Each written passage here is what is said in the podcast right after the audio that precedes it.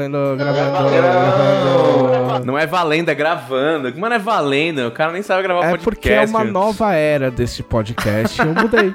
Eu nem tinha clicado. Eu fico uns meses longe do podcast e olha o que acontece. É anarquia total isso aqui, já. A gente vai ter que aprender a fazer uma coisa que a gente não sabe, que é vamos tentar falar um pouco mais um de cada vez. Porque hoje estamos em cinco. Senão a gente vai amassar a cabeça do jovem Adonias. Um abraço pro Adonias. Abraço pra Denise. Braço. Abraço. Um abraço pro Adonias. Muito obrigado, muito obrigado. Gostaria de dizer que este podcast está sendo realizado com o patrocínio do SUS, pois hoje tomei minha quarta dose da vacina da Covid. Qualquer comportamento eu, errado, eu vou colocar a culpa nos efeitos da AstraZeneca da Fiocruz. Muito obrigado pelos, pelos mimos. Falando em mimos, recebemos agora há pouco a notícia que seu Glauco Lessa é oficialmente um influencer Sim. com mil seguidores no Twitter. Como você se sente, Glauco Lessa? Eu me sinto nascendo de novo, né? É. Caralho. Eu me sinto. O cara é pesado. É, tipo, calma, calma, Glauco. Calma, O Thiago tá morrendo. Eu me sinto agora. É, tem que ter nome, né? Pro. Pro, pros meus seguidores tem que ser Glackers. Glackers. Nossa, mande você a sua proposta de nome para o fandom de Glauco Lessa. Eu gostei de Glackers. Glackers é. Glequinhos. Glequinhos. Bom dia, Glackers. Nossa, é. Eu achei muito sonoro, achei ótimo. Saudações, meus Glackers. É. Se você, se você é um, um, um Glacker, você manda, manda um tweet pro, pro, pro Glauco com qualquer Hashtag. emoticon e hashtag Glacker. Sou Hashtag Glacker. eu sou o Glacker. Sou Glacker. Aí logo em seguida você tem que mandar um áudio de mais de 8 minutos. Isso, isso, exatamente. Tem que usar a ferramenta de áudio do Twitter. Verdade, você, assim, ó, pra você provar que você é um Glacker, você tem que mandar um áudio de mais de 8 minutos pra qualquer pessoa, e aí você manda um print pro Glauco mostrando o que você mandou um áudio. Sim, cara. E aí perfeito. você você entra no grupo VIP do, do Glauco. Tem que gostar muito do Glauco, porque tu vai perder uma amizade, provavelmente, por fazer isso. Ah, mas é um, é um preço. É um preço. Não, são escolhas que você faz na vida. São escolhas. Você quer ter amigos ou você quer ser Glacker? Eu vou mandar pra minha chefe como vingança. Porque o dia que ela voltou de férias, eu fiquei ficar no lugar dela, ela mandou 32 Meu áudios. Deus. Jesus, Isso aí, dá, isso aí dá, dá- configura a insalubridade. Ela é solteira? Não deixa chegar perto do Glauco, senão pode dar namoro. Mas eu. Não, mas trabalho eu evito mandar, menos pro Thiago. Porque o, o Thiago. Ele, ele não tem escolha. O, o, o Glauco já mandou um áudio de 45 minutos. Caralho, não, não, não. Mas aí você liga pras pessoas, Não, Glauco. porque- Você liga. Porque se a pessoa vai ter que parar 45 minutos pra te escutar, é mais fácil você só ligar pra É ela. porque normalmente a minha lógica é. Tipo, Nesse não, caso, pra pessoa. Dos ouvir- 45 minutos. É, nos É 45. metade de um jogo de futebol, Glauco. Partidas em campeonatos inteiros já foram resolvidas em um tempo, em 45 minutos. É. Pô, não, mas era um assunto, era um assunto importante mesmo, valia a ligação. Mas é porque normalmente quando eu vou mandar um áudio, eu penso assim, ah, eu não quero, tipo, que a pessoa me ouça nesse exato momento. Não, incomodar até, nem, né? Vai incomodar, né? Mas eu, eu, mas eu penso assim, ela não precisa me ouvir nesse exato momento, ela pode estar ocupada. Eu, vou- eu deixo a critério dela ela ouvir quando ela puder. Eu tenho, cara, eu tenho, eu tenho muitos amigos que. É, amigos meus próximos, assim, que eu mando áudio gigante que eles deixam pra quando vão lavar louça, dirigir carro, pegar ônibus, eles ouvem, como se fosse podcast mesmo. É... E eu espero, também não fico cobrando não, porque aí seria demais, né? Ou, cadê... Não vai responder não meu áudio de 15 minutos? Né? Aí seria meio absurdo. Existem pouquíssimas pessoas na minha vida que têm autorização pra me mandar áudio. E eu, no momento, só consigo lembrar de duas. A minha irmã, a Mamá, que ela manda áudios, porque ela, ela trabalha em três empregos, então ela vai mandando áudio quando ela pode, falando das coisas. Ela é o pai do Chris. A Silvia, que é minha amigona, ela tem autorização. E numa, né, e numa coisa especial, a minha chefe, porque ela é minha chefe, né? Não tem muito que eu possa fazer em relação a isso. Eu não mando áudio pra Camila. Eu ligo quando. E, e é- acho que a gente nunca teve ligação de mais de 5 minutos. Eu tive uma aluna que mandou um áudio de 12 minutos e meio. E eu disse pra ela, me manda, não, me manda por e-mail. eu não posso escutar o áudio. Ela mandou um e-mail de duas frases. Eu fiz muito bem.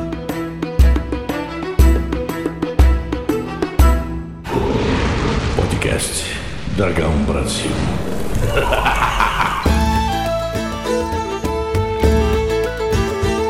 Olá, este é o podcast da Dragão Brasil, a maior revista de cultura nerd. Errei tudo. Errou feio, errou feio, errou rude. Vamos lá, de novo. Aê!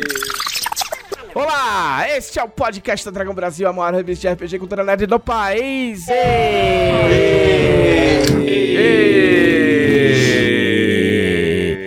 Estamos aqui com o Felipe Della Corte. Olá, súdito! Estamos aqui com Thiago Rosa. Tem muita gente hoje. E aí, povo? E aí, galerinha?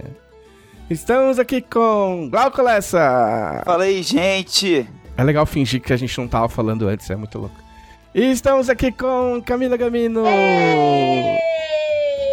Ela, ela, tipo, passou todos os volumes sônicos de captação do microfone e eu ouvi aqui no meu escritório o E.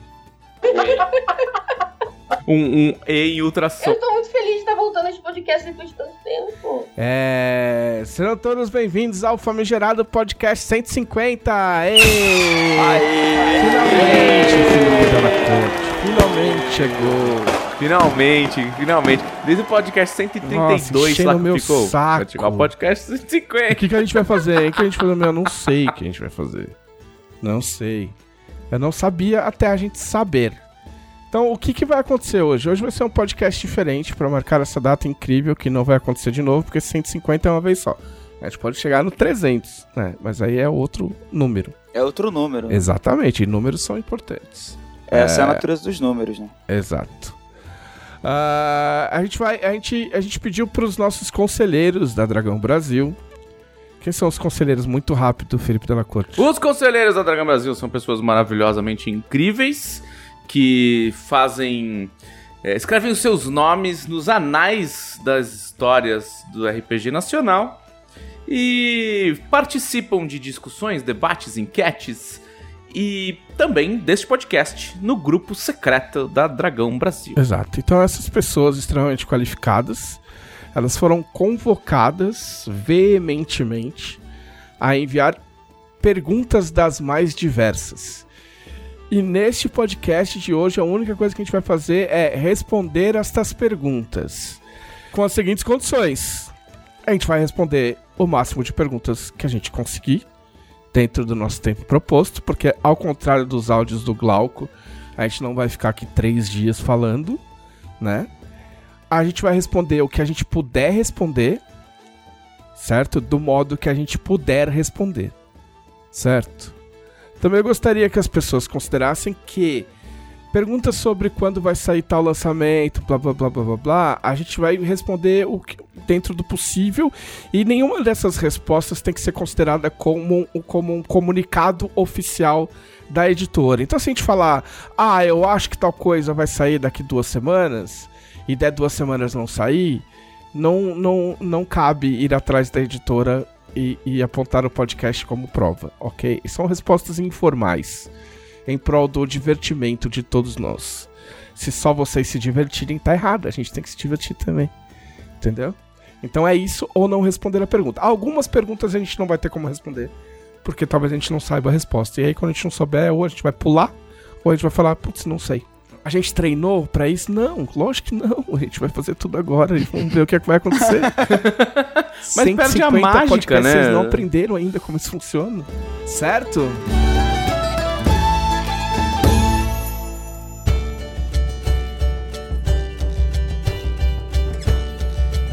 É, vamos lá. Vinícius Tipolotti. Ele quer saber qual apresentador de TV do nosso mundo faria sucesso num programa em Arton. Eu acho que o Fausto Silva julgando invenções de goblins. Nossa, maravilhoso. Ele fala muito, tá pegando fogo. Ele ia ter que falar que tá pegando fogo, bicho, toda vez. Brincadeira, bicho, esse balão aí, ó. Uh. Eu acho que podia também ter o Raul Gil fazendo um concurso de bardos. Eu, eu acho que podia ter o Rodrigo Faro fazendo um Vai Dar Namoro em Valkyria. Olha. Com a sonoplastia, inclusive. Ele gosta. Eu acho que eu nunca assisti essa porra desse programa. Embora eu, eu entenda do que se trata, porque, né? Isso são, são. Tem programas que eles são. Eles vão reencarnando, né? Que eu sou do tempo do namoro na TV, do Silvio Santos, que era terrível, já era uma vergonha alheia. No, no fim dos anos 80, meio dos anos 80, enfim. Uh, Railson Almeida, ele quer saber: existe elfo com barba? Parece meme a pergunta, mas estou tendo um debate sobre isso com os meus colegas RPGistas. Assim, eu não lembro como é em Tormenta. O que eu digo assim, a gente tem. Existe um, existe um preceito baseado em DD. Que é, também não sei como é que é em Tolkien, mas em DD, em Dragonlance rolava um lance de que elfo não tinha barba.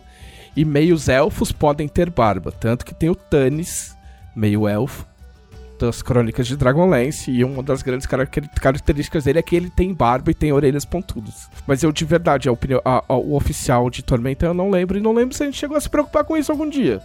Nem existe um oficial de Tormenta sobre isso, eu não lembro. Eu acho que nunca teve uma ilustração de elfo com barba. Acho que isso indica alguma coisa. Já existe? Você já viu alguma ilustração? Não, eu acho que nunca teve. Eu não é. lembro de nunca ter visto. Vou encomendar. Vou fazer um elfo de bigode. Mas bigode não é barba. Mas é um bom começo. ah, mas qualquer coisa na sua mesa faz um elfo de barba ralinha, assim, se for o caso, se tu acha que. Faz um elfo de barba de lenhador. O que usa camisa xadrez. Olha aí.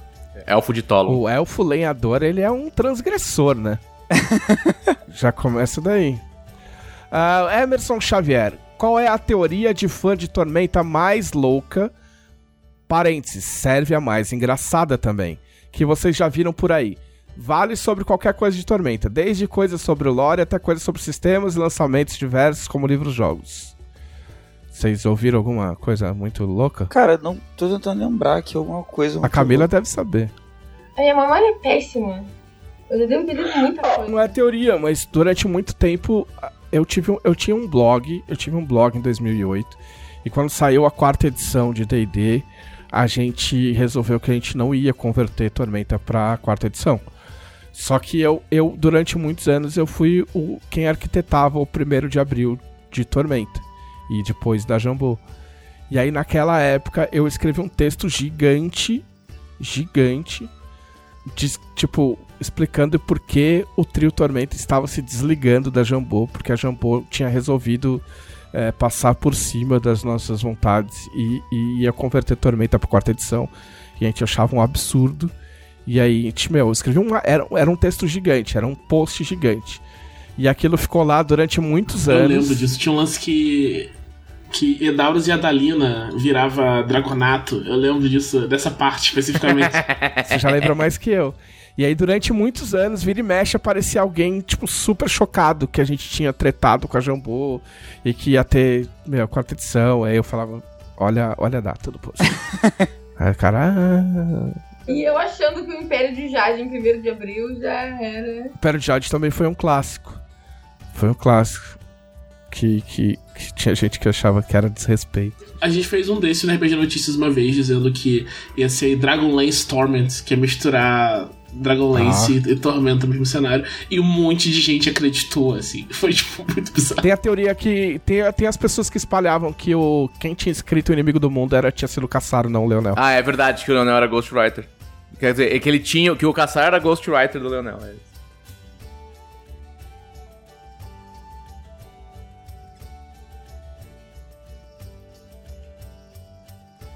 É verdade.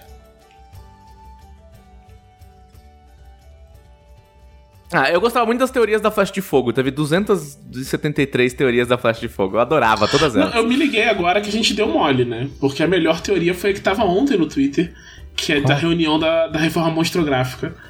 Ah, mas aquilo é, aquilo, aquilo é canon na minha cabeça isso. já. Já é o headcanon, é o headcanon, cara. Pra mim é headcanon, já era. Não, pausa. Pausa que eu não sei de nada do que vocês estão falando. Hum, eu não sei quem foi. É, é, por isso que a gente postou a foto é. do, do Megalock de terninho. Ah, tá. Porque alguém no Twitter, eu não vou lembrar quem foi, Thiago, você é, me ajuda a caçar, por favor. No Twitter. Porque isso surgiu no grupo dos meus amigos da guilda no WhatsApp. Foi o Vitor Figueiredo que não, postou? Não, foi o Red. Foi o Redzard? Foi o Redzard. Sensacional. E ele fez um, tipo, ele escreveu um negocinho ali falando, ah, na minha cabeça rolou assim. E o e ele fala, tipo, os negócios, não, para mim o Megalock tá lá de terninho é, apresentando um PowerPoint com a reforma mostrográfica. Aliás, ele printou, ele printou, eu vou ler, eu vou, vou entoar. Porque assim, eu, eu, eu, preciso dar os créditos primeiro, que quem começou tudo isso foi a Elliot, no nosso grupo. Ela começou essa viagem e o resto do grupo acompanhou e continuou essa maluquice maravilhosa. Não, sensacional. Um beijo pros meus amigos da guilda. Aqui tem a Elliot, o Peter e o Lucas Filipeto, que é o Redzard. E eles, eles falam um negócio assim, não, reforma monstrográfica me parece algo que rola num plenário dos deuses. Aí eu. Acho que é a Ellie escrevendo aqui, né? Eu imagino os 18 sentados numa mesa oval. Valkyria na ponta. A Haradaki num cantinho da sala, com um bloquinho de notas. E a galera tudo olhando o Megalock apresentando uns infográficos e tabelas num, num PowerPoint que ele mesmo fez. Ou seja, está uma merda. Mas está todo mundo olhando. Aí o Peter, Megalock com um terninho, falando: "Urr, ah, uh, ah, dano. Ah, ah." E apresentando cálculos complicados. E Tanató num canto com uma calculadora vendo se bate. e logo embaixo, aí Calmir levanta a mão e diz: Mas isso ainda me incomoda, ainda não parece certo. Megalock faz. E os gráficos viram uma planilha de Excel. E Calmir, genial! Implementamos quando? Maravilhoso, maravilhoso, Eu maravilhoso. É com essa gente que eu jogo RPG, pessoal. Assim, ó, tem uma, tem uma, uma pegadinha que eu soltei uma vez e que acreditaram que no nosso grupo do WhatsApp da guilda a gente rola o dado do panteão toda segunda-feira pra ver qual é o, o deus que vai seguir, que vai reger a semana. E aí caiu Valkyria e eu fiz um documentinho em Word de, da separação minha e do Mauro, porque eu não podia ficar casada na semana de Valkyria. Levei pra ele assinar, ele assinou, dividindo os gatos, inclusive, no texto. e eu postei a foto no Twitter. e teve gente que achou que a gente tava se divorciando de verdade. O pessoal veio chocado. Porque as pessoas não leem o texto. Não leem o tweet até o final. Que... Não, eu confesso, é, quando eu comecei a ler eu tava assustado, aí depois eu... Aquele suspiro no final, tipo... ah, Kaique Nascimento, há a possibilidade de ter material para deuses menores para Tormenta 20? Eu diria que há. Quando? Não sei. Ah, mas, é, resposta, mas é uma. sim. Parece uma resposta idiota, mas é uma resposta sincera. Sim, não, mas é, tá correto. Quando? né? Não, Sim. nem ideia, mas a- está anotada a, a sugestão. É uma pergunta que é uma pergunta sugestiva, na verdade.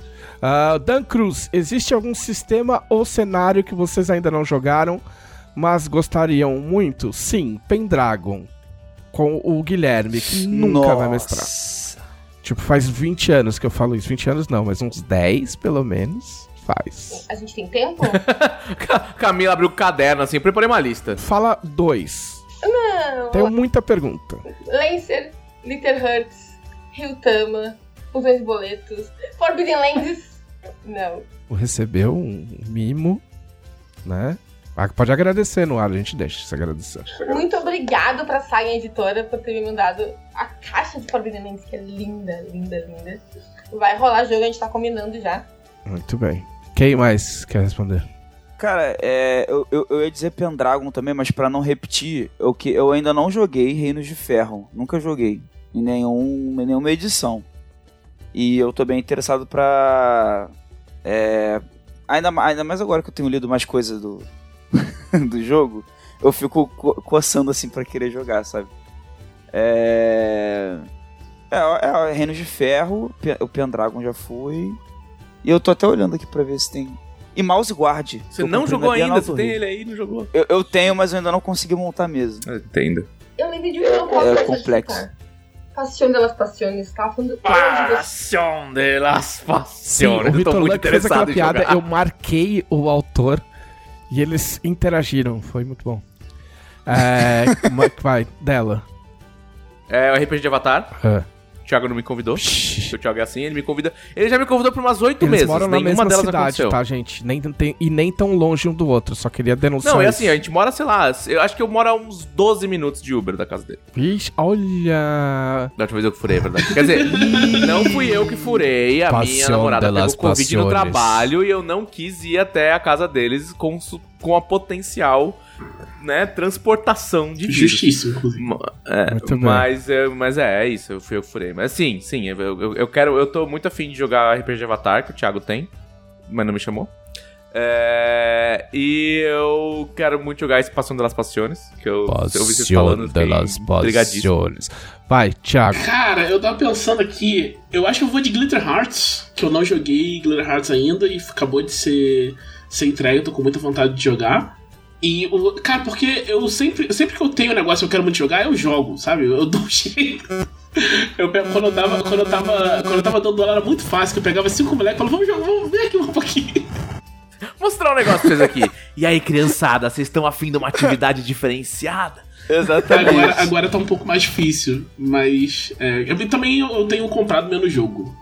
Desde que eu comecei a trabalhar. Agora que eu trabalho exclusivamente com RPG, eu tenho jogado menos RPG, então tem isso. Faz sentido. É quando vira trabalho começa a ficar pesado. Faz É. sentido. Ó, pra quem quer jogar Glitter Hearts, eu tenho uma aventura escrita pra Glitter Hearts. Olha aí. Que eu não sei se já saiu, na verdade, mas eu, eu já tenho uma aventura. Aí eu queria Acho- jogar The Expanse, porque eu só mestrei The Expanse. Eu queria jogar queria Tormenta Oh, 20. Olha só. Ainda do Dan Cruz. Se tivesse a mesma capacidade persuasiva do mestre Pedroca, quais artistas musicais vocês co- convidariam? Vocês gostariam de convidar para uma mesa de RPG? Axel Rose. Mesa com quatro pessoas, vai. Mesa com quatro pessoas. Não, mas não, cita um, cara. Um? Tem um Tá monte de bom. pergunta. Tá bom. Quer dizer, eu espero que tenha um monte de pergunta no outro post. Artista musical, Zeca Pagodinho. Zaca Pagodinho. Bom, Partindo do disposto que eu saberia falar inglês, assim. aí, tá vendo? Ah, É, mais cult. Eu chamaria a Luísa Sonza. Eu chamaria o vocalista do Fresno, o Ah, Lucas. esse tá fácil. Esse é mandar um tweet pra ele. Então, o, o grupo ficou Cia, Axel Rose, Lucas Fresno, Zeca Pagodinho e qual que foi o do... E Luísa Sonza. Olha que grupo. Mega, mega grupo. Incrível. Eu acho que o Zeca Pagodinho ia mestrar. Ah, ele não ia mestrar. Ele, na terceira cerveja ele ia desencanar e ia pegar o pandeiro. O Matheus Machado.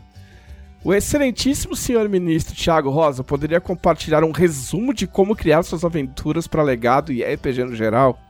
Eu acho que a gente pode fazer uma, uma matéria qualquer hora, né? Um encontro aleatório. Não, eu posso resumir como é que o Thiago cria aventura. Ele cria assim.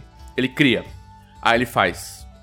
Aí, aí ele pega um potinho, onde tem vários monstros, nomes de monstros eh, em papeizinhos dobrados. Aí ele dá uma mãozada do pão no potinho e joga em cima da mesa. Aí ele abre e espalha aqueles monstros extras pelos encontros. É assim que ele faz. Sim. Pior que tem cara de ser assim mesmo. Ser assim. Como alguém que, né? Que tá lá normalmente Temos vendo. duas É. que concordam com o seu Felipe da coisa. Eu acho interessante que ele consegue encaixar mesmo assim. É a maestria, né? Aí mais- vem a maestria. É, é a grande maestria, porque podia- poderia ficar uma coisa totalmente nada a ver com nada, mas ele dá um jeito de fazer total sentido no, no contexto da situação. Então tá, eu vou repetir nomes porque, enfim, tudo é um caos. Ah... é, Lindo. tem outra pergunta Amém. do Vinícius Cipollotti aqui. É, que coisa mu- muito foda, mas impraticável no presente momento, vocês gostariam de ver implementada na Dragão Brasil ou no RPG nacional de forma em geral? Eu acho que eu posso falar Dragão Brasil, né? Mais fácil. É, eu tô tentando pensar na Dragão. Não, impraticável que eu queria aplicar, assim, pra Jambô, mas que é impraticável por vários motivos, é mesa presencial toda semana. Tipo, Sim, é, porque tem muitas pessoas espalhadas pelo país, assim. Tipo, é, sim, gente- com cenários como isso, tipo um negócio foda, assim. Não, o negócio assim, é produção teatral, tá ligado? Figurino, cenário, é, todo o esquema ali de sonoplastia e luzes e máquina de, de gelo, igual o Pedro. O Pedro agora é viciado em máquina de, de fumaça de gelo seco. Ah. Ah, o negócio completamente impraticável é dragão impresso todo mês. Que dragão impresso todo mês de, gra... de graça não, mas tipo, direto Não, pelo valor, nem, nem pelo valor do- de conselheiro Não, seria é, assim, é porque eu vou tá falar isso, aí as pessoas vão falar, pô, mas faz assim, tipo assim, não, não existe, não dá, tá bom? Tipo, não dá de verdade, não é, não tô fazendo graça, tipo, não dá. Todo mês é impraticável, não existe. Mas já que a pergunta foi essa, alguém tem mais alguma resposta? É, eu acho que, tipo, tradução pra outras línguas, pra um monte de línguas, assim, sabe? Tipo, Dragão Brasil em japonês. Acho que isso ia ser muito Ia maneiro. ser ia ser foda. muito maneiro. Porra, isso aí é Ah, mas aí foda. você pega o PDF, vai no Google Tradutor, que a Camila falou. Mas sim, Dra- Dragão Brasil em mandarim, olha só como a gente ia vender. É muita gente, né? Vai, cara. Pois Então, eu gostaria, eu gostaria de não ter que usar esses adventos do Google Tradutor e que os livros que eu quero ler tivessem todos em português. Ah, Vitor Luck, obviamente, sem fazer perguntas, mas mandando aquele abraço efusivo tradicional. Um abraço pra você, Vitor Luck. Eu abraço você todos os dias porque você mora no meu coração, Vitor Luck. João Portilho. Com os novos sistemas que saíram pela Jambô, teremos uma diversidade maior nas matérias da DB, tendo matérias de Reinos de Ferro, Ordem, talvez algumas de Império de Jade. Império de Jade já teve, e tem às vezes, aparece. Não, tem também. menos porque o Glauco é preguiçoso. Não, tem menos porque Que isso? tem mais tormento. Que isso? Que absurdo. Mas a gente já teve mais de uma capa de, de Império de Jade. Então, diversa a revista é. Sobre Reinos de Ferro e, Or Reinos de Ferro e Ordem, aí vão depender aí também de. Talvez. É, não vou falar nada, senão vão ficar me enchendo o saco. Não, lembra que depois. sistemas da casa mesmo, que a gente tem liberdade de fazer o que a gente quiser e tem acesso direto aos, aos autores. E, né, tem, tem ali a, a malemolência de, de produzir conteúdo, é só Tormenta 20, 3DT Victory e agora a Ordem Paranormal. Tipo, por enquanto E o quê? E Império Jade, Império sim. É, são, É. são esses quatro que são Sim. da casa. O resto é tipo produto Mas assim, na, é, na tal, prática é. ele tá perguntando se vai ter coisa de ordem. É. Tipo assim, variavelmente vai ter. O que vai ter, quando vai ter, como vai ter, qual a quantidade, não sei. Não me façam prometer coisas. Gil Mota. As light novels de 3D e T estão planejadas para serem algo como uma novelização, tipo vários livros contando uma história? Qual é a empolgação real desta parte do cenário, pois é um dos pontos que mais interessa no material novo? Brigada Ligeiro talvez será assim, talvez poderá ganhar essas light novels. Sobre Brigada eu não sei dizer. Ah, quem toma conta de Brigada é o Lancaster. Eu de verdade não sei. Quando eu falo não sei, tipo, é porque eu não sei mesmo. Eu não lido com nada de 3DT. Ah, mas as light novels eu acho que são sequência uma da outra, né? São. Ah, sobre o cenário do 3DT Victor, a gente teve várias matérias. E a gente tem a, a coluna mensal ah, dos defensores, que sempre dá uma esmiuçada nisso aí. É bom dar uma olhadinha em umas edições anteriores.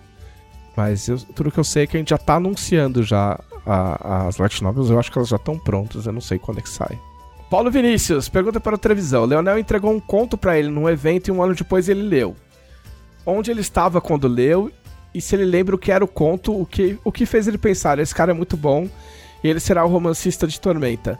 Então, eu tava. A, a- a lenda, né? O, o mito da criação dos autores de Tormenta diz.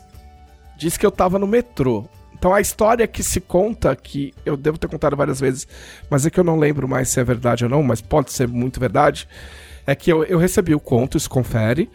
eu não li o conto, isso também confere.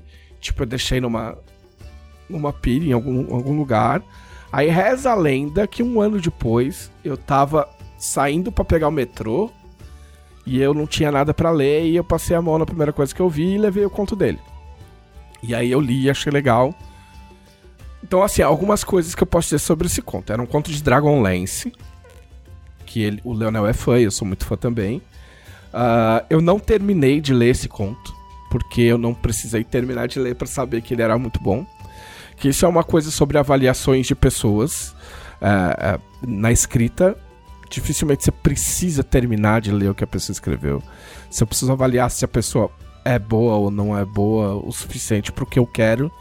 Se eu ler um, duas páginas, pra mim já é, já é bem suficiente pra ter alguma noção. E assim, a- esse conto ficou muito famoso por causa de uma coisa. Que tinha uma cena erótica com o Minotauro. Incrível. Isso foi. É. Well, Foi, aí, well, foi well. aí que eu parei de ler, entendeu? Eu falei, "Ah, tá bom, eu não preciso passar daqui, né? Pra ver se o moço é bom. O moço é bom. Entendeu? Vamos parar por aqui, né? Porque. Aqui é, tá bom, aqui deu. É, aqui tá ok. E aí foi isso. Ah, ainda bem que ele já marcou ali antes da, da cena. É. A outra pergunta é: qual o NPC favorito de vocês de Tormenta no momento? Porque a gente já É, respondeu porque isso muda, é, isso muda. Várias, né? Hoje. Qual é o, o NPC preferido de vocês? Camila, responde primeiro. Shivara Shadowblade. Olha, chivarinha. Ponto pra mim, vai. Glauco. Cara, eu gosto. Eu tô. Eu... É porque assim, é foda não falar de legado, né? Que é o, é o meu contato mais direto com Tormenta atualmente. Mas eu gosto muito da, da Carmen como, como Olha vilã. só! Olha, o só. Thiago ficou emocionado. Eu fiquei. Eu estou chocado aqui. De- deixando de lado o fato de que ela né, atormenta a nossa vida o tempo todo. Mas é justamente por isso que eu acho que ela, ela é, uma, é uma. É um personagem bem feito, assim, tipo. E agora, e agora na stream, pra quem tá acompanhando, a gente tá começando a entender um pouco mais as motivações é, dela, assim, né? É, mas ela já é bem marcante desde, desde, desde a primeira aparição dela, assim. Eu acho que é, é um. Em termos de vilão, é tipo muito vilão de tormenta, assim, de ter uma presença imponente, você já entende ex- exatamente qual que é a dele, o que, que ele quer fazer, o que, que ele quer, o que, que ele tá disposto a fazer. E você fica bolado com isso. Muito bem. É, legado é a stream que acontece todas as semanas, que o Thiago, mestre no canal do Jambô, e o Glauco joga, pra quem não sabe. É, Thiago, você. Cara, eu acho que eu vou. Da última vez que eu falei Drica, mas dessa vez eu vou de Allen Thorin Greyfeld, porque Ponto merece. Já era bom. Já era, né? Já era ponto. Agora, Comprado. diferente. E você, Dan? Neste atual momento. Pode ser ontem, se ficar mais fácil de. É, não sei, eu, eu tô dividido. Eu tô Semana dividido entre passada. o Victorious, por motivos, Ah, Por ok. motivos. e, pelo, e o Edaurus, também por motivos. Eu gosto muito da Dowd também. Ah, é, o meu é o Nargon. Ah! O Nargon é NPC agora. Agora não, né? Desde que ele foi feito, porque a já era canônica. Sim, mas ele era meu personagem. Ele não era um NPC, ele era meu personagem. Hoje ele é Hoje ele é do mundo. NPC. Criou, criou ele Ou do seja, mundo. dá, dá, pra, dá pra falar da Selena então, Camila, entendeu, né?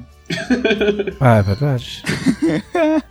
É, Francisco Duque, primeiro parabéns, foi o primeiro a falar parabéns. Parabéns pra gente por atingir essa marca extraordinária, vocês merecem. Todo sucesso e apreciação do mundo pelo trabalho sensacional que fazem. Muito obrigado, Francisco. É graças a pessoas como você. E a pessoas que não são como você, mas que também contribuem. né? que a gente consegue tudo isso. É, Segundo, qual foi o momento em que vocês se sentiram mais realizados profissionalmente? Aí. Ah, é, já aconteceu várias vezes, né? Porque minha carreira é longa, não é porque eu sou metido, não. Mas eu acho que foi no final do financiamento do Tormenta 20. Acho que foi o, o mais recente. É, Eu, vou, eu vou colocar isso profissionalmente no RPG, tá? Porque todo mundo aqui já atuou profissionalmente de alguma forma no RPG. Quando a matéria de adaptação dos monstros do Monster Chef antigo foi capa da dragão. Você, Glauco. Não, então, esse tipo de pergunta é sempre um gatilho pro Glauco emocionado, né?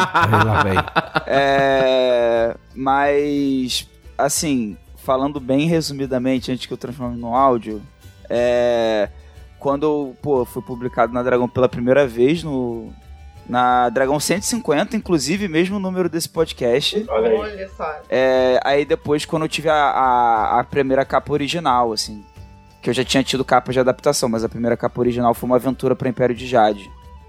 Aí me marcou muito. Aí depois, quando eu fui, quando eu entrei pra Jambu, né? Aí são, são três, em três atos, assim, os momentos mais marcantes. O Glauco entrou, o Glauco entrou pra Jambô num momento muito auspicioso. Ele entrou na, foi na última viagem que a gente foi, fez pré-pandemia pro Rio de Janeiro, né? Um dia antes do Flamengo ser campeão da Libertadores. A última viagem que eu fiz antes da pandemia foi, foi aquela viagem que o Glauco muito timidamente pediu pro, pro Thiago interceder em seu nome. Não, e o mais doido é que é, quando eu saio de casa, por algum motivo tem que ir em algum lugar. Hoje eu moro no centro, na época eu não morava, eu morava em Campo Grande, que é mais de uma hora de distância do centro. Com sorte. E. E agora eu. Frequentemente eu passo ali. E aí eu sempre lembro com, com carinho desse dia, assim. Ali no- nos arcos da Lapa ali. Muito. Enfim. Lá vou eu. Bem, Lá vou eu. hoje é festa na avenida. Vai, ô. Cara, eu tava muito pensando aqui, tentando decidir qual era um um momento só. Eu vou trapacear igual o Glau. Então eu vou. Eu vou colocar o, o Goblin de Ouro que a gente ganhou com o RPG de caracterização, que foi um, um livro que eu publiquei com, o- com o Pug. A gente ganhou de melhor texto, uma categoria que nem tem mais. É. Quando eu, eu entrei na, na Jamboa, que foi tipo. Foi um negócio que eu fui falar com o, o Guilherme. Quando eu fui contratado mesmo, né? Eu fui falar com o Guilherme muito de impulso. Eu tinha acabado de me demitir do meu trabalho antigo e tal, era a mesma hora. Ele falou, não, beleza, você começa mês que vem. Eu fiquei tipo, nossa, tipo, não esperava essa resposta. Então, e, e quando a gente foi ver as capas da DB, o dia que eu cheguei, eu falei assim pro dela: Dela, quantas capas você fez? Escroto. O Nosso campeonatinho de interno de capas da Dragão. O Thiago já tava na minha frente de lavada, porque eu, depois que eu peguei a coluna, eu parei de fazer capa. Ah, sim, teve ordem também, teve um monte de coisa aí. Ah, eu tive três, também vou falar três. Ah, um foi quando o RPG que a gente fez pra, pra Blizzard, pro Kobolds e Catacombs, quando ele foi pra ser aprovado pela, pela, pelo time de marketing global, eles falaram que era melhor não sair, porque se saísse aquilo no Brasil e o que eles estavam planejando no resto do mundo ia ficar feio. E aí eles perguntaram se a gente conseguiria traduzir o nosso RPG pra oito línguas em, tipo, sei lá, duas semanas. E aí a gente falou, não. é, então não, então não vai dar, não vai ter como, mas pode fazer umas string aí, tá tudo certo. Tá, tá bom, obrigado. É, tipo, é, internamente, a gente, né, o, o cara nem tá mais lá, o nosso contato nem trabalha mais na Blizzard, ninguém gosta mais da Blizzard, mas. Sim. Mas ele falou que na reunião interna o, o, diretor de marketing global falou, falou do tipo, eu não posso apresentar isso porque vai fazer o, o plano global de marketing parecer meio merda, tá ligado?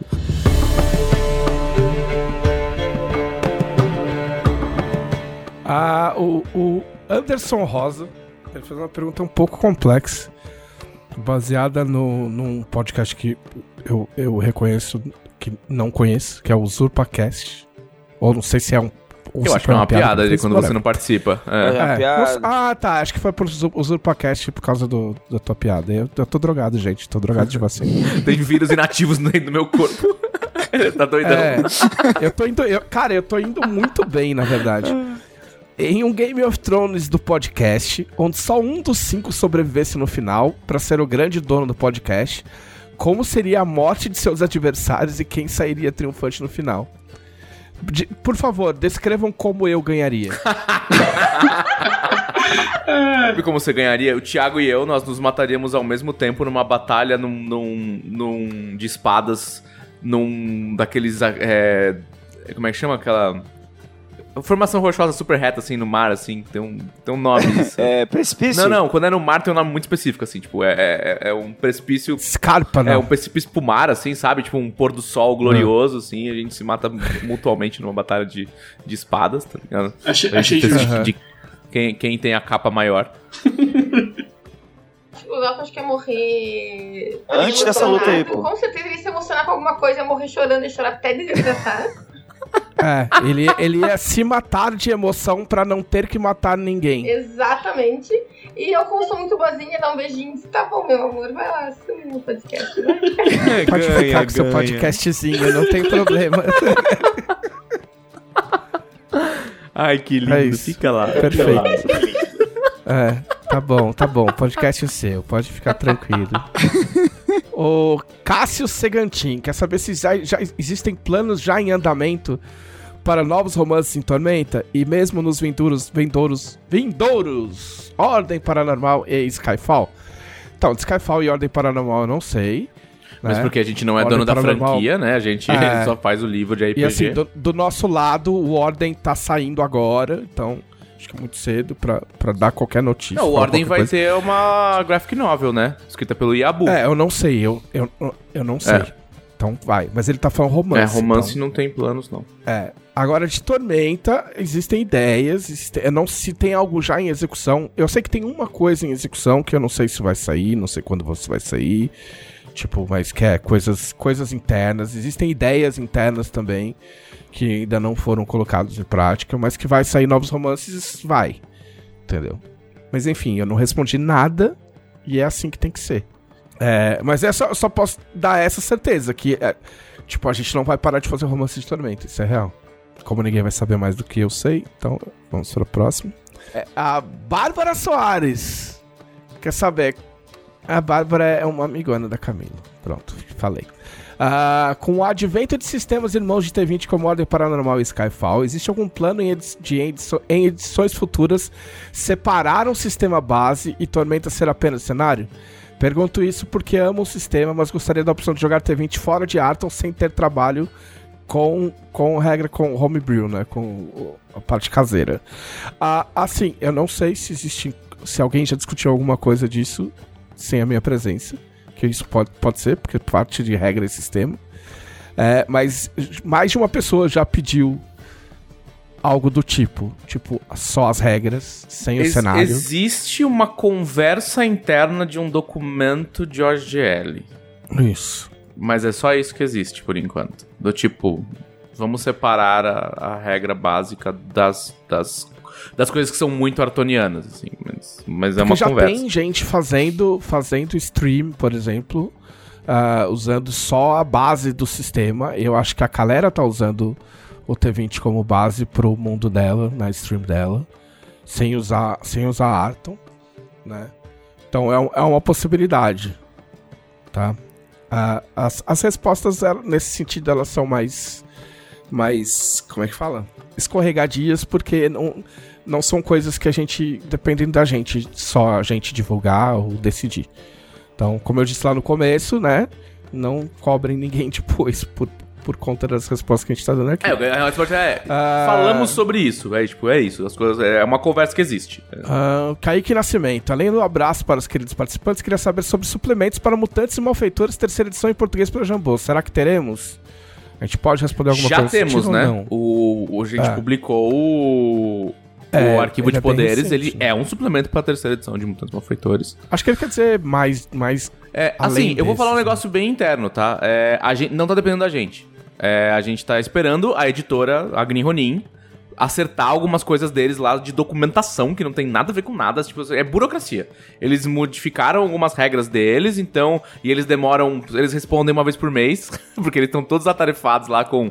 é, recomeçou a temporada de eventos presenciais nos Estados Unidos né? O Pax, a Gen Con. Então as editoras estão tipo, se esforçando, dando muito, muito, muita ênfase a voltar a participar dos eventos presenciais.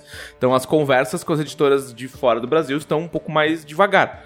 Mas É, assim. Qualquer coisa de material de terceiros depende É, dos exato, terceiros. mas assim, a também, gente tem então- interesse, inclusive estamos trocando e-mails com eles falando, vamos, ó, vamos fazer os, os suplementos aí. Tipo, Ah, olha aqui, mais um, mais um membro do. Vamos juntar todos os amigos da Camila. Tiago Trotti. É, com todos esses 150 podcasts, qual o momento favorito ou mais marcante de vocês? Ou para aqueles que não lembram nem o que comeram ontem, o que vier em mente na hora da pergunta. Muito obrigado, Trotti, porque eu sou esse. eu já tava aqui, tipo, como é que eu vou lembrar? 150. 150. Ah. Cara, é assim. Eu acho que, tipo, eu gosto muito do podcast. Hoje gosto dos meus companheiros, mas eu também gostava quando a gente fazia. Quando a gente fazia pessoalmente no estúdio. A gente, a gente tem um estúdio na editora, né? Mas esse estúdio ele foi criado essencialmente para fazer o podcast ah, há, alguns anos. E. E aí a gente juntava eu, eu, Leonel, a Karen e o Gui. E a gente ia lá pra, pra Jambô e sentava com o microfone na mão e fazia o podcast. E era bem legal. Gravar ao vivo. Gravar ao vivo pessoalmente é. É, tipo, é- sempre vai ser mais legal do que é gravar. outra energia mesmo. O podcast de regras que a gente gravou Ah, é. Com, foi o Leonel, a Karen, você e eu, né? Foi lá presen foi presencial na Jambô. Ah, é? né? Não Foi lembro. podcast de regras. Ah, sim, quando você teve aqui, né? Uhum. Sim. Ah, é, é bem mais legal. Bem mais. É outra energia. mais- É bem isso mesmo. Ah, é. Ah, é só você assistir os MesaCast que tem de um monte aí no, no YouTube hoje em dia. É, Cá, você sabe algum? Eu tenho um. Ele foi o podcast em que eu expliquei pra galera o combo de defesa da minha personagem que conseguia bater sempre de defesa. Ah, é verdade. Verdade, eu lembro desse. Pra pessoas pararem de chorar dizendo que a defesa era muito fraca. Né? Não, não presta pra nada. Ô, Glauco. Cara, eu tava aqui pensando, tem, tem muitas. É, eu tava aqui pensando, lembrando o momento. A maioria dos momentos são é, as minhas custas. Isso é bom. Glauco na sauna. Exatamente. Glauco na sauna, Glauco na sauna é um ótimo momento. Calma, Glauco. É, o Calma Glauco no começo tinha muito. Tinha muito, né? É, É, o Choque de Monstro foi uma fase também. Choque de monstro também é bom. É, eu não consigo escolher um assim mais marcante. Pô, a gente fala de tanta coisa também que é que é até difícil lembrar de algum assunto específico, sabe? Mas é, é, dá pra lembrar por essas fases assim que eu acho que eu acho legal de lembrar, porque porque quando eu comecei a gravar o podcast eu tava assim, eu tava tipo assim, pô, a galera vai olhar assim quem é, quem é esse Gleco Lausa aí? Gleco É. Lausa. É que, porra. E eu achei legal que eu fui bem é, recebido pelos ouvintes, assim, pela galera. As piadas que foram geradas e tal. E era um receio que eu tinha no começo, sabe? Que eu achei assim, pô, vai sair, sei lá, o. Vai sair, sei lá, a Karen do podcast e vai entrar o. Gleco. então, eu- eu- talvez isso seja a parada que mais me marcou, assim, a forma como eu realmente me sinto parte do podcast mesmo, tanto por vocês, óbvio, quanto pela galera que ouve, sabe? Ah, é. Transforme-se em um meme e vive, viva para sempre. Ô, Thiago. Cara, eu fiquei assim pensando. A primeira coisa que eu pensei foi, tipo, pô, o primeiro que eu participei, porque eu lembro que foi antes, assim, tipo, de, de ficar no elenco. Mas eu parei pra pensar, eu não lembro desse podcast. Eu sei que ele existiu, mas eu não tenho lembrança real dele. E- né? Então, tipo, pra, pra É uma marcar. outra vida, assim. É, outro, sabe? É muito tempo, 650, né? Pra, pra delimitar um, eu tava lembrando de um que a gente gravou quando eu tava gravando ao vivo ainda. Que a gente falou um, um bocado da nova TSR e tal, não sei o que. O pessoal no chat tava falando um monte, tal, não sei o que, interagindo. E esse foi bem bacana. Então acho que eu, eu puxaria esse. Sim. Felipe Della Corte. Eu não sei. É, eu acho que o podcast 100, que foi uma zona, que começou metade do elenco Foi. anterior, aí depois trocou pro elenco novo, foi uma doideira. Sim. Surpreendente que nenhum de vocês tenha escolhido o podcast que apresenta sozinho. Sinal que vocês me amam. Ah, não, eu falei do Thiago e do Delo. Ah, mas já virou clichê, já. É.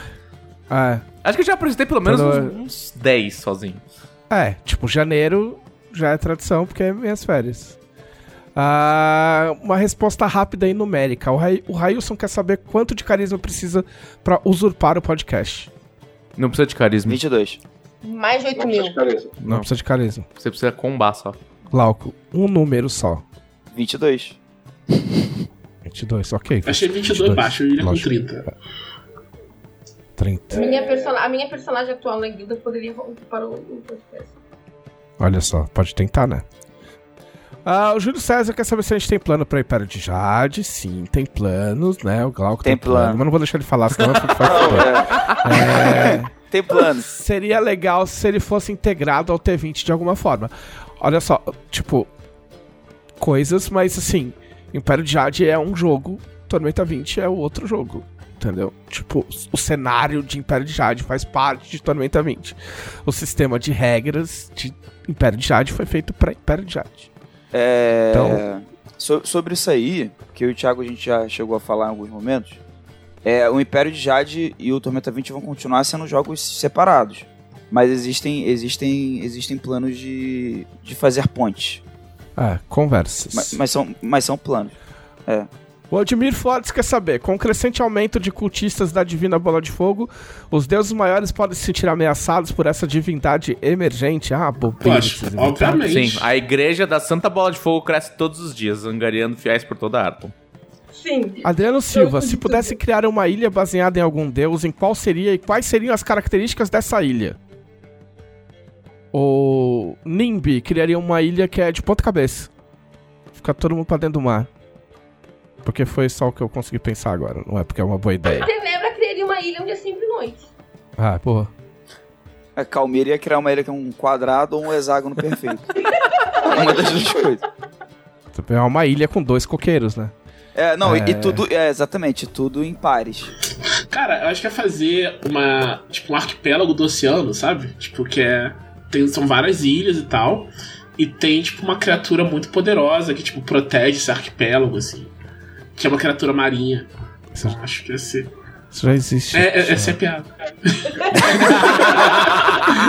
Essa aí eu vi chegando.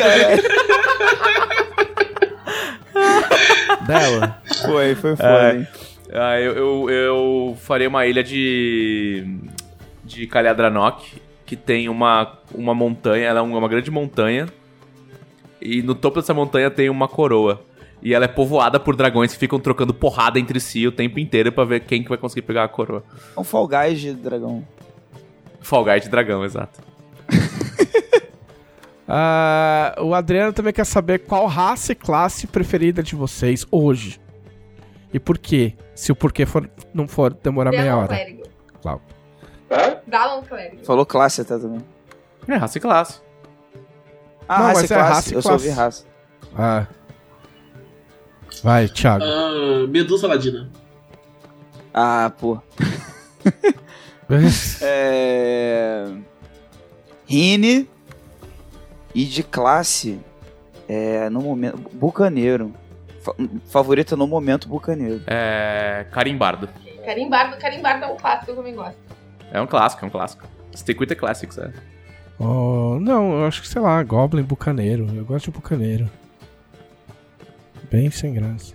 Eu gosto de Goblin também. Eu já joguei de Goblin e ele de... não era Bucaneiro ainda, né? O Nargon não chegou a ser Bucaneiro. Mas talvez os Bucaneiros só existam por causa Ele do é o proto-bucaneiro, né? Ele... Bucaneiro só chama Bucaneiro por minha causa. De nada. É... Ah, tá. O Raoni quer saber se o projeto do, de Tormenta 20 estivesse começando hoje, talvez um Tormenta 25 ou Tormenta 30, o que fariam de diferente baseados na experiência que ganharam? Eu faria menos coisas. Porque aí talvez eu não tivesse ganhado uma paralisia facial de brinde depois que acabou. Né? Mas talvez vocês tenham respostas mais legais do que a minha. Eu, eu sei, eu sei que eu colocaria. Eu colocaria a Mecha. Se eu pudesse colocar qualquer coisa. Eu colocaria a Mecha. Não, então, aí só se eu, só se eu tivesse fazendo tão pouco que eu não tivesse fazendo Só nada. se tivesse paralisado mesmo, assim. A ponto de É, não poder te paralisado dos dois lados. é. Ai, socorro. Vai. Eu, é, eu, eu dá. acho que eu. Não sei. Eu não tem poucas coisas que eu mudaria, assim. É que o dela coloca o que ele quer nas colunas dele. né? É, é isso, é o meu, é o meu grande parquinho de, de menino oprimido. Não, mas assim, ó, sem precisar de sanção de ninguém. Você ainda precisa receber sanção. Sim, do- ainda da- sou editado pessoas. e tal, normal, é. É, mas assim, não, é tipo assim, não, o tormento, tormento é teu. E você pode colocar uma coisa e ninguém pode Colocar te uma coisa que ninguém impedir. pode me pedir, Cavaleiro Arcano. É. Fala, pa- paladino. Paladino de Will! É, o Glauco já respondeu ou Não, não? não. Cara, eu, eu acho que não é, não é nada. Vai até, deve até vir agora aí no Atlas, se eu não me engano. Eu, fa, eu incluiria re- é, origens é, relacionadas aos reinos no, no, no livro básico, se o tamanho não fosse um problema, porque. É- é- Você que tá falando É, que eu é. li no Atlas, eu não falei nada? Opa! Ah, eu? Ninguém então, falou nada aqui, então, você que tá falando. então- Depois vamos Cobre o vocês Glauco aí. cobram, cobre o, o Glauco depois, é. Boca aberta, cara, cobra ele. é, não, fala sério, eu, eu colocaria 80 milhões de Meu Deus, perícias socorro. diferentes. Vai ficar injogável. Jogável. Tipo, meu, É. 80 milhões de perícias. Foda-se. Foda-se. Usar E- cordas. E, e eu vou. E eu vou responder pelo Leonel e que o Leonel colocaria facing no combate. Tipo, você tem que saber pra que lado que você tá virado e pro lado que você tá virado faz diferença Meu na hora Deus. do combate. Ah, Igual em, em um Eu Warhammer. colocaria ataque de oportunidade. Ah, saiu, caçaram, colocavam uma murro eu na tua colocaria ataque zero no Tormenta 20. ai, ai. cara. Ah, cadê? Ah, a outra é...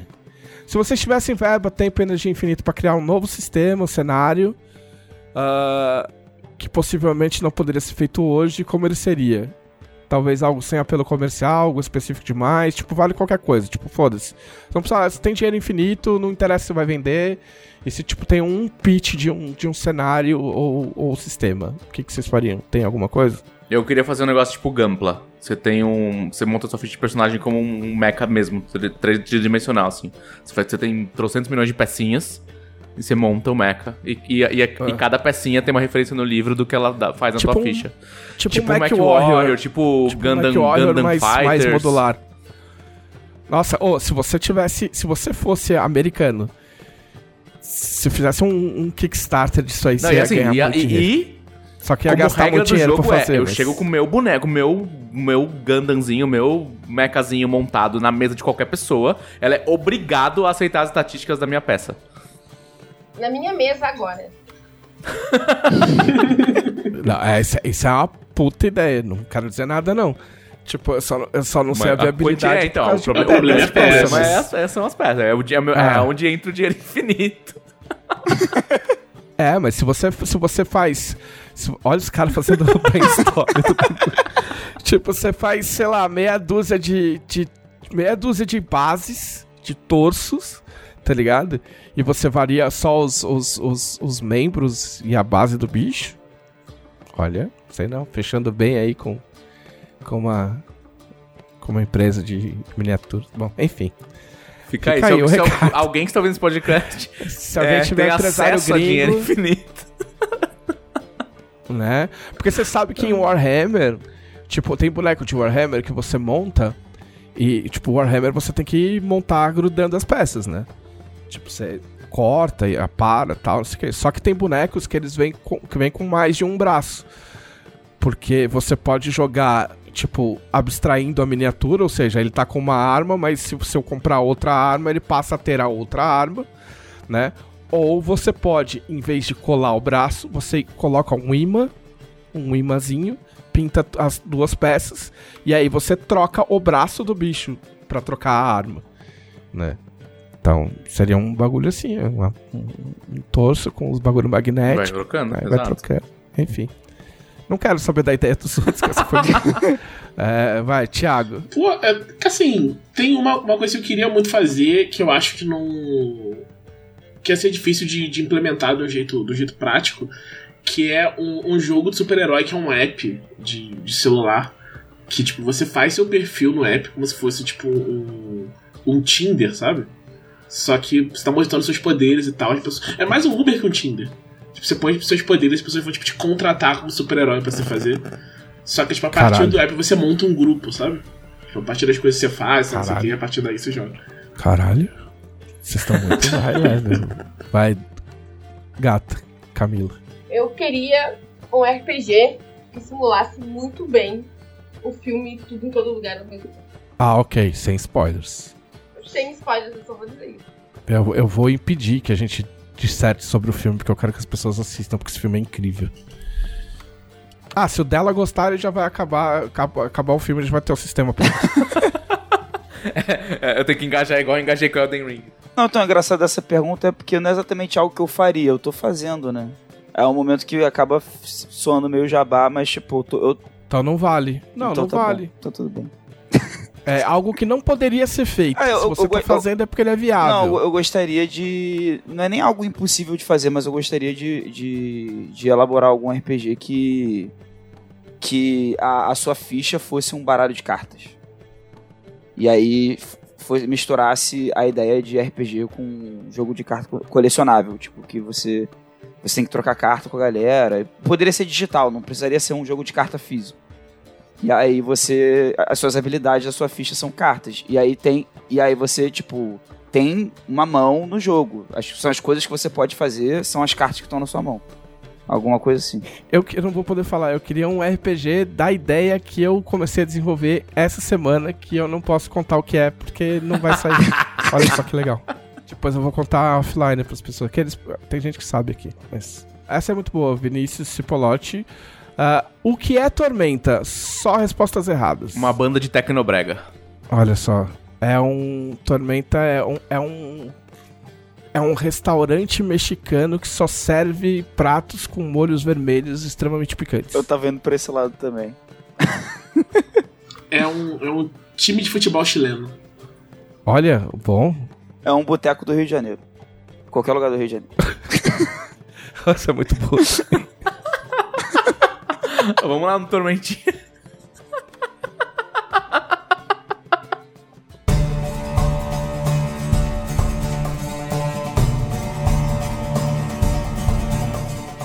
Puta, tem uma pergunta gigante aqui. Eu vou tentar ver o que dá pra fazer. É do Lucas Watercamper Alberton. Como devoto de Caledronoc, gostaria de saber se ele já recuperou seu poder total. É um mistério, Lucas. A outra coisa também é sobre os tipos de dragão. Então eu vou, eu vou te cortar aqui e vou te dizer que você vai saber mais sobre os tipos de dragão no Ameaças de Arton. Porque é algo assim, eu não vou dissertar sobre o assunto e não vou falar, porque a gente tá, num, a gente tá numa fase desses projetos em que tá, tem muita coisa solidificada, mas algumas peças ainda se movem. O que, isso quer dizer? Quer dizer que a gente está debatendo até a hora que a gente tiver que realmente decidir por um lado. Tem muita. tá praticamente tudo decidido quanto, quanto aos dragões. Mas a gente quis. A ideia que a gente tem pros dragões é deixar eles mais. Mais com cara de tormenta e menos com cara de um, de um filho de DD ou coisa parecida. Então a gente quer particularizar os nossos dragões. Isso eu vi coisas feitas e eu gostei bastante do caminho que isso está indo. Uh... O Railson quer saber uma coisa que é uma dúvida assim ancestral que a resposta sempre vai ser não. Tipo, como jogador de elfo pergunta, elfos terão algum reino ou cidade própria? Não. Não, eles não vão ter. tipo, não. Aceita que dói menos. Esse é aquele caso. Matheus tem várias perguntas aqui. Ele quer saber como a Camila organiza os horários para tanta mesa de RPG ao mesmo tempo. Eu sei que a Camila não tá jogando muito, mas quando você tava jogando, como é que você fazia? Vamos fazer assim. Assim, ó, uh, na verdade, os primeiros que eu joguei a mesa de RPG são dois. Um, disposição, e dois, tem um grupo que também tem disposição. Porque a minha jornada heróica tá acontecendo nos sábados ou domingos de manhã. Então a galera acorda cedo. Sendo que uma pessoa mora em outro fuso horário de outro país. Olha que o Vitor Luck joga com a gente e ele, ele acorda. Ele já acordou às 5 da manhã lá pra jogar RPG com a gente. Jesus, então, assim, ó, disposição. Disposição tua e disposição das outras pessoas também de encaixar RPG em todos os buraquinhos possíveis e imagináveis do teu horário. Oh. É. É. Ele também quer saber se eu estou envolvido em algum projeto como jogador em alguma mesa num futuro próximo. Adorava ver o Nargon e a praticidade com que o Trevisan lidava com qualquer, qualquer situação. Muita bondade sua, Matheus. A, a, resposta por enquanto é não. É sim, mas é não. Tipo, existe. É sim, mas é não. Existe, existe a vontade, existe alguma coisa, mas eu não sei quando essa coisa pode acontecer. Então, tipo assim, o que eu quero dizer é, não tem, mas não é, tipo, vocês ainda vão me ver jogando Tormenta 20 em stream. É isso que eu quero dizer. Eu imagino. Espero. Mas eu quero jogar, na verdade. Eu tô. Eu gosto do Nargon. Eu gostei muito do meu. Do meu. Do meu troglodita paladino de Asger. Da. De Lágrimas da Dragoa Rainha. Porque as lágrimas são minhas. Né? tipo, é. É, e sei lá, eu quero, quero jogar uma campanha. Gostaria de jogar uma campanha longa de novo. É, eu propus uma mesa de tormenta, né? A gente chegou a começar a fazer as fichas, mas não, não dei continuidade. Ah, outra, outra dele, é, Glauco, se o Laos morresse agora, como seria o testamento dele em... Um tweet. um parágrafo, muito curto. Cara, o Laos não tem muitas coisas, né? As coisas que ele. Ele ia tentar dar um, um objeto dele específico para cada amigo dele do grupo ali. Pra Selene também, pra Daniel. E e eu acho que ele ia dar o amuleto do oceano, que é a coisa que ele mais dá valor mesmo, pra Isolda, que é a, que é a, a amada dele. Muito bem. A última do Matheus, ele quer saber quais poderes, habilidades, armas, magias de Elden Ring você já adaptou pra T20 dela e falou pra você citar pelo menos umas três.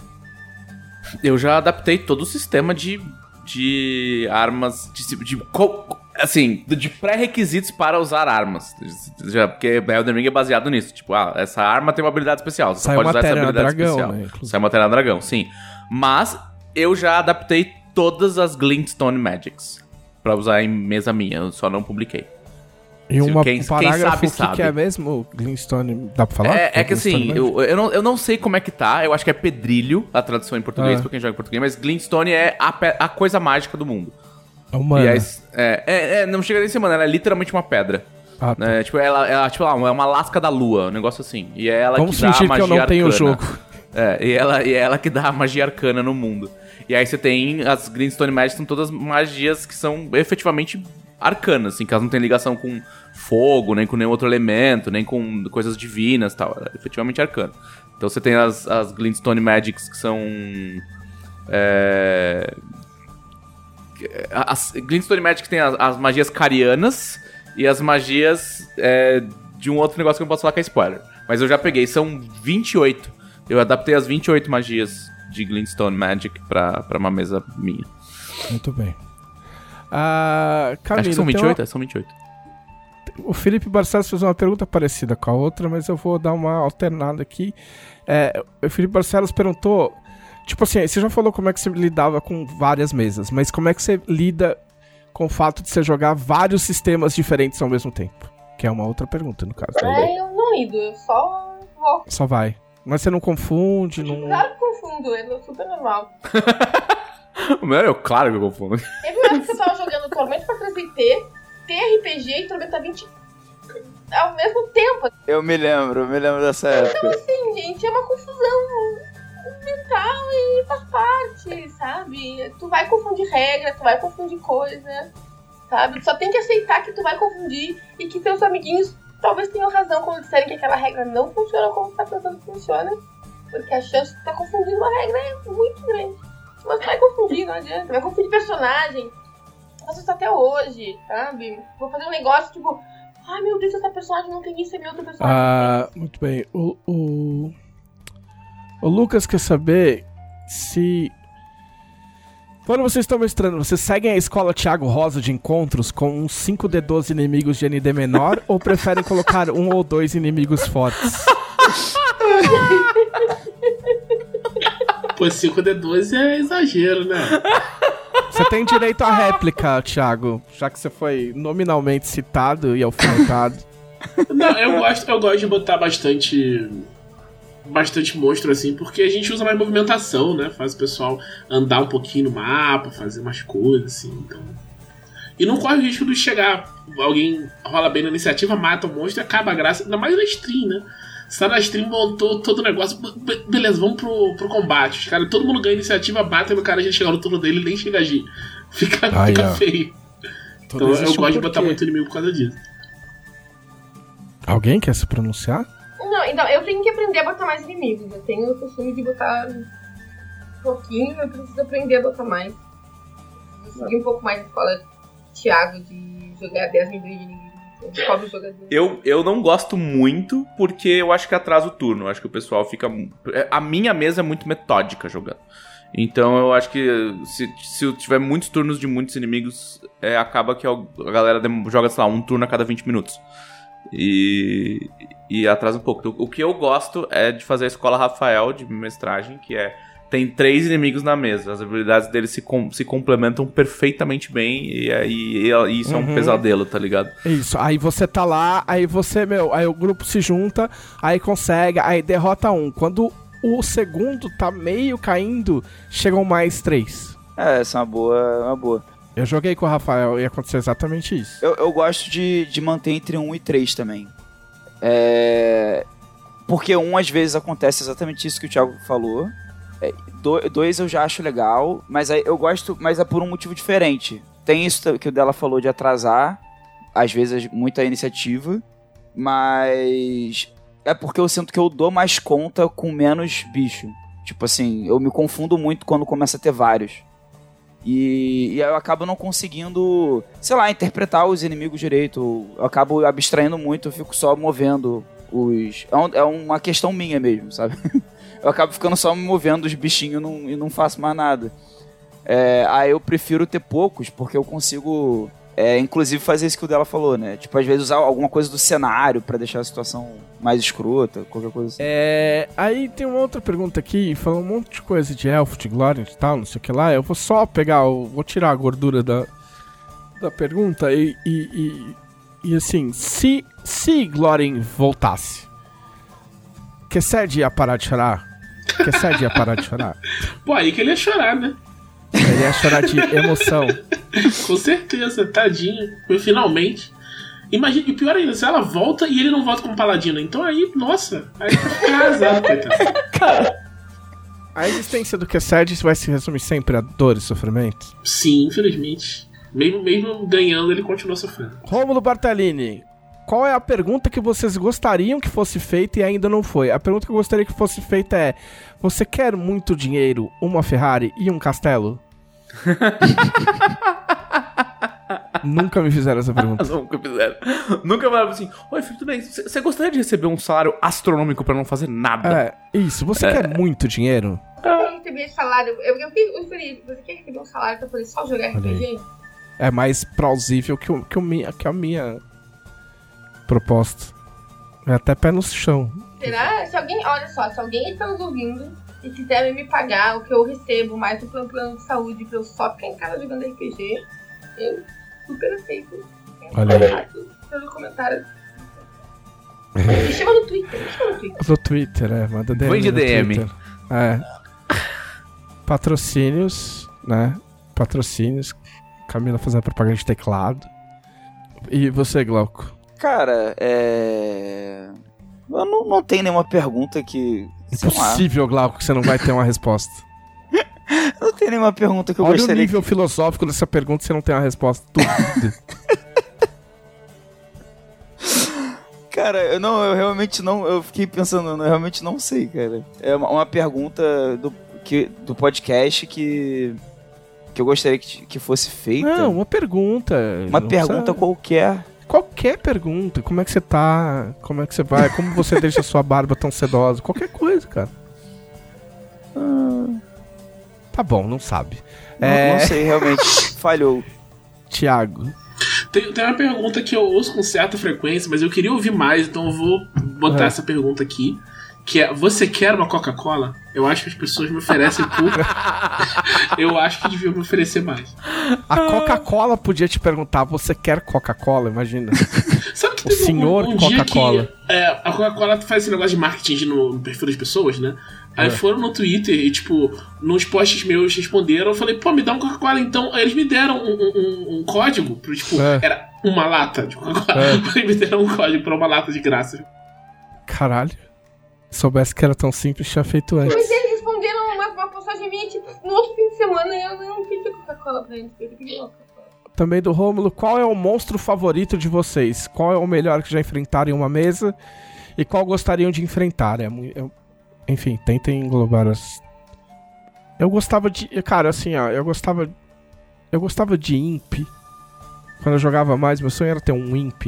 Meu pessoal sabe Imp, um demônio. Como é que chama em português isso? Demônio. Diabrete. Diabrete. diabrete. Um diabrete. Mas vocês vão ter re- respostas melhores que eu. Assim, do livro do Tormenta 20, eu gosto do Leopardo Negro. E gosto da Centopeia Combão. Eu amo a centopeia, por Eu adoro a Centopeia. Desses do livro, assim. De monstros criados pra jogar, eu gosto muito dos nossos dragões da Tormenta. E eu gosto muito dos monstros que eu, que eu criei pra Masmorra de Vinho. Que são monstros, são desafios inspirados em animes. Dos anos 80 e 90. Então, 92 mil. Meu favorito é o Pudim Alvinegro. Que eu, eu fico muito feliz de ter conseguido colocar ele com esse nome no moral. E a cena que ele aparece na Jornada Herói, que eu não vou falar como é, porque tipo, é, é um momento. Mas o momento que ele aparece, pra mim, é, é uma das minhas coisas favoritas, tipo, ever que eu, que eu, já, que eu já escrevi. Eu acho Na divertidíssimo. minha mesa eu botei um token com o escudo de Botafogo. muito bom. Vai, Odelo. Deixa eu ver. Cara, eu gosto muito dos elementais novos. Dos elementais que não são, igual o Caçaro fala, não um hominho elemental. Eles têm, tipo, formas e habilidades interessantes. Então sempre que eu posso, eu ponho elementais. O Stag é meu favorito. Uma galera morre pra ele na jornada heróica. Eu, eu gosto muito de. dos monstros de tormenta no geral. Eu gosto muito de monstros esquisitões no geral. Que, que às vezes tem membro a mais, ou que tem habilidades que na aparência dele não tá evidente que, que ele sabe fazer aquela coisa, sabe? E em outra pegada totalmente oposta, na verdade, eu gosto muito de inimigos que são celestiais, assim. Ou seja, que são muito bonitos, ou que são anjos. Gato. Parece- Gosto de inimigo gato. É que eles parecem Gosta de bater em gente perfeitos. bonita. Quê? Eles Bater em parecem gente bonita. perfeitos de É alguma vingança forma. isso? É vingança isso, Glauco? É. Não, Você mas se é, enxerga como adversário da beleza? É, é esse seu, seu... Não, é que eu, eu gosto desse tema, assim, de que os inimigos às vezes representam coisas, entre aspas, boas, mas eles não são bons. Aí eles usam magia de luz, etc., mas eles não. Eles estão contra os personagens. Eu acho maneiro. Tipo o Kid Vigarista quando se disfarça de...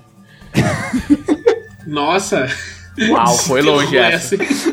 Não tinha... Não, ou era outro personagem que era o branquinho, que tinha o branquinho. Não, é, ele se disfarçava disso, ele era tipo, É. uma roupa branca, tinha um cabelo louro. Capitão Como é que era o Guapo, nome? não era o Capitão Guapo? Putz, eu não lembro, não. Eu acho que era o Capitão Guapo. Não, e- Enfim, e eu, eu, eu, eu percebi que eu curtia isso depois de jogar Bayonetta. Que tem uns, tem uns, uns chefões assim. Tipo, eles são meio anjos, meio celestiais, assim. Mas Só que ter um ele- clipe da Madonna, né? Vamos falar assim. Ou um chefe de Final Fantasy, né? Que ele começa bonito e vira uma coisa de não sei quantos braços e pernas e olha. É o famoso anjo biblicamente acurado. Eu adoro É, sempre que isso é. é explorado. Antigo De- Testamento. desde Evangelion. É, e Evangelion é uma influência nesse sentido também, me amarro nesse sentido. Caralho, o Capitão Guapo era outro rolê. Era outro rolê. O Eu não Capitão lembro Guapo era aquele Capitão da, é, é, é aquele que era a co- corrida maluca, só que no espaço. Cara, eu nem sei Nossa, se E aí tinha um, e Sendo aí bem tinha- sincero. É, mano. Enfim, Mas uma eu- identidade do Dick Vigarista que era. Tinha, ele era um cara bonitão, assim, ele trocava de, de, de uma máscara X Vamos- lá. a gente vai pesquisar isso, tá, gente? Porque é importante. Uma hora, não, não agora. Uma hora a gente vai. O Gil Mota fez uma série de perguntas sobre o 3DT que eu não me vejo, no, não acho que nenhum de, de nós vai conseguir responder. Ah, tem uma ideia, ah, tem uma coisa que ele comentou que eu vou responder mais ou menos, porque ele, ele notou que quando a gente quando saiu a matéria sobre a unipotência, que são os reitores lá da, das universidades lá de, de, de, de 3DT Victory lá, é um grupo de personagens fodas, vamos dizer assim. Ah, tem uma Paragon, que é a, a Júpiter, como ele cita aqui, que é uma Paragon que é trans. E ele tá, tá perguntando se a gente tem noção do que uma personagem pode causar de impacto positivo. É, uma personagem trans num RPG como 3DT. E a resposta é sim. Eu achei que foi uma, Assim, eu não tive nada a ver com isso. Eu fiquei sabendo quando eu peguei a revista. E eu achei que foi uma baita bola dentro da equipe e queria só dar os parabéns pro, pro pessoal, pro Caçaro e, e pra galera, né? Tipo, que as pessoas vejam esse tipo de iniciativa também. A outra do Gil é que eu, ele fala assim: Eu ando vendo muitas mesas de RPG dependendo do desenvolvimento do cânone de cenários por streams para desenvolver suas campanhas. Isso não poderia causar uma dependência eh, nos grupos do mesmo modo que tem gente que não consegue seguir séries apenas pra entender um filme. Quer dizer, o que ele quer dizer é, tipo, a galera fica esperando o que acontece no cânone pra, pra poder jogar e desenvolver a história, entendeu? Ele quer saber se a gente acha isso ruim. Saca? Tipo, o cara, que, o cara que Mas, não mas é a escolha, mas é a escolha do cara, eu acho que não. é, eu, eu acho que a gente não tem que achar nem bom nem ruim, assim, a gente oferece Ah, eu oferece conteúdo. certo- e a galera usa se acho quiser, ruim, assim. sim. Eu, eu Mas, acho tipo- ruim quando o cara fica só dependendo. Por exemplo, o cara que nunca usou a Aliança Negra porque a gente nunca tinha feito nenhum suplemento sobre a Aliança Negra, saca? Tipo, o bagulho Mas esse, tá... esse, esse impulso, ainda mais com o stream, é meio que o oposto do cara que vai jogar RPG, né? O cara vai jogar RPG e vai fazer o negócio dele, pô. A gente tá fazendo o que a gente tá fazendo. O negócio dele é o negócio dele. Mas é, que, mas é que é um negócio complicado, porque quando você gosta muito do. do. do da franquia, vamos dizer assim. Tipo, você quer saber o que a. A gente encontrou muito esse problema fazendo Tormenta, porque Tormenta começa como um cenário de RPG. Então, tem muita coisa. Tem muito. Muita. Tinha muita ponta solta em Tormenta. Tipo, quilos e quilos. E as pessoas perguntavam pra gente, assim, quando é que vocês vão resolver o plot tal? E às vezes a gente falava, a gente não vai, é pra você resolver. Entendeu? A gente não fez, a gente não deixou assim pra criar um mistério. A gente deixou assim pra você resolver na sua mesa. Entendeu? Só que por outro lado, o cara que consome a ficção, Ele gosta ele de quer ver, resposta. é, ele quer ver, ele não quer ver o, tipo assim, nem sempre ele quer ver o que ele é capaz de fazer. Às vezes ele quer só ver o que a gente faz, entendeu? O que a gente vai fazer, ler o romance que a gente vai escrever, ou, sei lá, esperar uma aventura solo que vai contar um negócio, Entendeu? E a até hoje ainda tem coisas assim, tem coisas pendentes e a galera fica esperando pra ver. Tipo, não, mas quando é que vai sair? Quando é que vocês vão resolver? E lógico que a gente também, até em termos comerciais, a gente depende que as pessoas queiram saber o que a gente vai fazer com as coisas também. Entendeu? Então é uma equação meio complicada. Eu diria pra uma mesa de RPG, eu diria pra foda-se, vai, joga. Tipo, você encaixa o que, o que quer que a- aconteça, entendeu? Ou ignora completamente. É, ou segue seu caminho diferente, né, também. É muito comum você falar, não, porque no meu mundo aconteceu tal coisa, tá bom. É. O, o Dan Ramos, nosso grande designer, eu conheci o Dan porque ele tinha um blog em que ele relatava as aventuras dele na Arton dele. Que ele mudou os, os reinos, ele tinha um outro mapa, e, tipo, ainda era Tormenta, mas tudo que ele achou. Teve ideia melhor, não vou falar que ele não gostava, mas tudo que ele teve ideia que ele achou mais legal, ele mudou. Entendeu? Então, eu acho que um caminho é esse. Você não pode. Eu acho legal que você aproveite o que a gente faz, mas eu acho que você não pode ficar paralisado esperando o que, que a gente vai fazer. Pra poder se divertir, entendeu? E também não existe, tipo, é, aquele negócio de, ah, não, na minha mesa é só cano oficial e não sei o que, e lá, lá, lá. Tipo, isso não é. Sabe, tipo, não é impeditivo pra jogar, sabe? Ah, o Anderson Rosa quer saber, se a gente fosse escrever um livro, romance. Vamos fazer um romance, vai, foda-se. Escrever um romance em Arton de algo que ainda não foi abordado. Qual seria a ideia mais louca que vocês gostariam de escrever? Eu vou dizer assim, não precisa nem ser a ideia mais louca. Tipo assim, se vocês pudessem, vocês foram abençoados com a capacidade do Leonel. E aí vocês vão, vocês podem escrever um romance de Tormenta, ninguém pode impedir e o romance vai sair legal. Sobre o que, que é o romance? Putz, tô. Acho que seria sobre os dragões, gente. Eu falei uma coisa sobre, tipo, os dragões reis, aquela vibe que. Aquela vibe que a gente fazia nos joias, que eles eram tipo uma família muito disfuncional, sabe? Seria uma coisa nessa, nesse estilo. Quero a minha mesa amanhã, Thiago. Dela.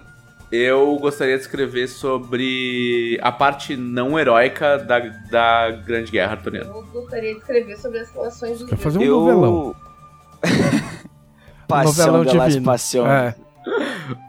Passione de las divindades. Uma das coisas que eu mais gosto do- do- dos livros do Leonel são os diálogos entre os dedos. Dos livros de Tormenta no geral. No Flecha de Fogo, a minha parte preferida são umas conversas entre os dedos. Ah, é muito bom mesmo. Ah, é muito sensacional. Eu acho sensacional. Cara, eu acho que eu, que eu ia explorar é, Tamurá na reconstrução, assim. Depois da tormenta e tal. Não sei exatamente o plot, mas é porque seria um lugar interessante pra fazer um, um livro, um romance. Talvez se eu pegasse alguma coisa, tipo. Imediatamente depois da tormenta, tá ligado? Tipo assim, na época do Tormenta. Do Tormenta. do- da Dragão Brasil 50. Tipo, quando tudo era mato. Saca? A Tipo, primeira pré- vez, assim, tipo, pré-Holy Avenger, saca? É, tipo, sabe, num tempo passado, assim. Ou, ou pegar algum acontecimento da, da, da linha do tempo, que saiu no Tormenta 20. Alguma coisa super obscura. E abrir, e, né? E destrinchar. Puta, sabe um negócio que eu ia curtir escrever também? Nova Gaurásia, cara. Aí. Dinossauro. É, Monster Hunter em Gaurásia. Dinossauro. É, você é filho do Caçaro, né?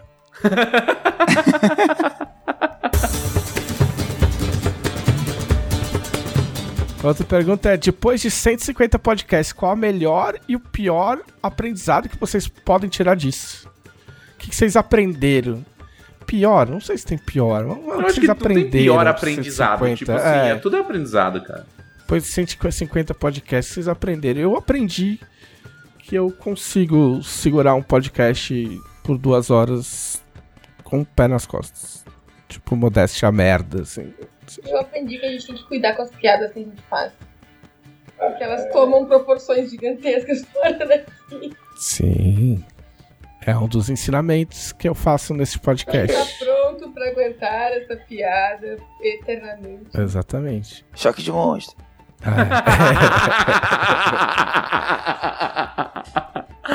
Não, mas eu o acho choque- que já faz um ano do monstro- choque de monstros. Vocês estão Faz um sacanagem. ano. Faz um. Só? Um ano é, é, DCM, um ano depois do Choque de Monstro.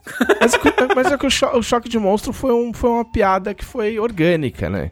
Foi, foi. Não, e, e era o que eu tava falando antes na outra pergunta, que eu me senti bem recebido pela galera que ouve. eu tive essa. Eu tive certeza no choque de monstro. Aí.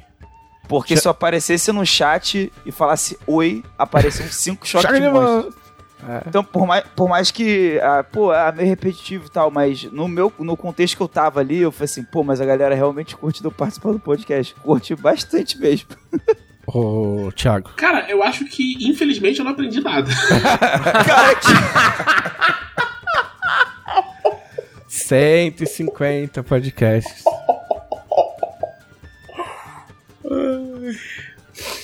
Incrível. Vai dela. Ah, eu, eu aprendi que as pessoas que, que acompanham muito podcast, elas, elas criam uma intimidade com você, assim, que você tem, tem que ser responsável. É. E é muito louco, porque as pessoas lembram de uns bagulho que você já não lembra mais. Sim, porque acabou sim. o podcast eu esqueço o que, que aconteceu. Tá ligado? E pra pessoa não, porque às vezes aquele podcast que a gente gravou em duas horas dura a semana inteira do cara. Tá ligado? Você ia falar alguma coisa, cara? Não, é que ah, ah, às vezes eu escutava os podcasts que eu tinha participado, né? Escutava de novo. E eu ria das coisas que eu falava, porque eu não lembrava de que eu tinha falado aqui. Não, isso é foda. Tipo assim, eu, quando eu pego pra escutar, tipo, ah, recebi o podcast do Adonis. Aí eu falo, ah, vou escutar só um pedacinho só pra ver se tá ok o, o som. Normalmente eu acabo ouvindo, tipo, 20 minutos, meia hora, porque eu acho divertido. Porque eu acho engraçado. Tipo, eu acho. Eu realmente acho que a gente faz um trabalho legal. Tipo, eu não vou comparar a gente com outros podcasts, tipo, mais dedicados e com, enfim, feitos é, aquele com negócio, assim, pessoas pra, pra um podcast peritas. feito por um, por um total de zero profissionais de podcast, é um ótimo podcast. É, mano, eu acho bom. E vocês também devem achar, que vocês não, senão vocês não estavam mandando pergunta. Ah, eu. Por incrível que pareça, eu aprendi a ser menos prolixo. Olha aí. Sim, porque tem eu pra fazer esse calar a boca, né? Sim. Eu aprendi na marra, mas aprendi. é. Um- É, Ainda, fala. não bastante, né? Mas estamos no processo. Tô aprendendo ainda. É, o Gil quer saber o que, que a gente acha de RPG solo. Não livros, não livro jogo, RPG solo. Acho da hora. Eu nunca joguei, cara. Eu também não. Eu até, até- até tenho curiosidade, mas até tenho em casa pra jogar, mas não, não peguei pra jogar ainda. Eu, te- eu, eu tenho muito board game so- com regra solo, né? Eu acho meio esquisito, me sinto meio estranho jogando, mais do que RPG solo. Mas eu curto a experiência. Eu jogo muito Gloomhaven solo no computador, né? É- A única diferença é que as coisas estão. As pecinhas se colocam automaticamente. Essa é a única diferença. Mas aqui o RPG solo eu tenho, eu tenho um preconceito idiota. Eu não, tô, eu não estou avaliando como qualidade, a qualidade do negócio. Não levem em consideração a minha opinião. Mas eu, eu fico muito na dúvida se não é a mesma coisa que quando eu jogava botão sozinho. E tipo, jogava um Palmeiras e Vasco e eu roubava Palmeiras. Tipo, eu fazia gol com o Vasco. Ih, tá impedido. Tipo, saca? E tipo, você tá jogando sozinho, amigo. Mas é que o RPG Ligado? solo tem algumas regras assim. Não, ele, Ele- tem ele- ele é mecânicas, muito- ele é que ele é muito tabelas. Você tem que estar disciplinado. Você tem que levar. Sabe? É igual o livro-jogo. Você pode no livro-jogo falar assim: ah, não, não vou, vou voltar aqui. Você pode, mas não é a, não é a proposta. Não, é que eu tá vejo o ligado? pessoal fazendo em stream. Em stream, tipo assim. Tipo, eu acho esquisito fazer roleplay sozinho, saca? Tipo. Entendeu? Não tô julgando ninguém que faz. Tipo, isso seria muito idiota da minha parte. Mas sei lá, é uma trava pessoal, assim. Eu ia achar muito esquisito. É, eu não sou, eu não sou muito fã, não. Eu, tipo, eu acho legal, eu acho bacana, tipo, existe uma opção pra quem gosta, mas eu, eu gosto mais do RPG, a criação coletiva, né? Então fazer sozinho, acho meio sem graça. É, um dos motivos de eu gostar de RPG é esse aspecto social também, né? Então, eu- eu acho assim, eu tenho curiosidade de saber como é RPG solo, mas eu acabo sempre procurando mais RPGs que não são solo, porque eu vou querer jogar com uma galera, vou querer chamar as pessoas pra jogar. Isso me leva a pensar que talvez eu vá pegar em RPG solo se em algum contexto eu não tiver quem chamar pra jogar e tipo, ah, beleza, então pra matar minha vontade de jogar RPG aqui, jogar um RPG solo, sabe? Tipo que nem o dela joga Gloomhaven single player, assim. O Diego Francisco Wolf tem um, um batalhão de perguntas. Vamos ver o que a gente consegue fazer aqui. A primeira, se você puder, pudesse ter um poder de Tormenta 20, qualquer classe, qualquer raça, qualquer poder, qual seria e por quê? Um poder, eu não vou lembrar os poderes. Vou roubar e falar magias. É, É uma habilidade só. É, não, tá certo. Palavras afiadas. Palavra afiada incrível. eu tenho. É, machuca. Machuca sério, assim, é um poder real. Eu tenho palavras afiadas. Então, eu não tenho, eu acho que eu deveria ter. Então eu já tenho. Eu acho que eu devia ter bloqueio de escudo, porque eu me machuco tanto. durão. Você tinha que ter durão, Camilo. É, durão, um RD, alguma coisa assim, porque tá, tá difícil a vida. Durão é bom? Thiago. Herança. Com certeza absoluta herança. Mas a herança é dois milzinho, dois milzinho só a herança. Se, se eu fiz Tá. Agora, essa pergunta é mais complexa, mas tipo, vamos ver. Mas, se você fosse um NPC de Tormenta, quem você seria? Porque ele perguntou se você fosse um personagem de Tormenta, mas aí o personagem é o personagem que a gente faz. Tipo, mas se fosse um NPC. a Lisandra. Ah, Nossa, é verdade. Victórios. vai, Thiago. Meu Deus. Cara, muito difícil. Muito difícil escolher um. Galera pega a gente. É, Pega a gente desprevenido, né? Não sei, ou o Victorious ou o Luigi, hein? Porque a vida do Luigi deve Mas ser eu- bem louca. Eu vou, eu vou de Alentória de novo, porque deve ser muito irado tu chegar assim de tapa-olho e todo mundo só ficar, caraca, olha o maluco, ele é brabo, tá ligado? Tapa-olho e arma. Eu, oh, se dependesse de mim, todos os meus NPCs tinham tapa-olho ou máscara. Cara, eu, eu acho que eu seria a. Nossa, me fugiu o nome dela. Como ela é? Pode descrever, a gente tem. É. É a, é a que cuida do Trog. Que não tem olfato. A, a Petra. Petra. A Petra, é. Eu acho que eu seria a Petra. Que fofinha. Não sei explicar porquê. Mas eu, eu sinto, sinto uma identificação. E eu seria Nimbi.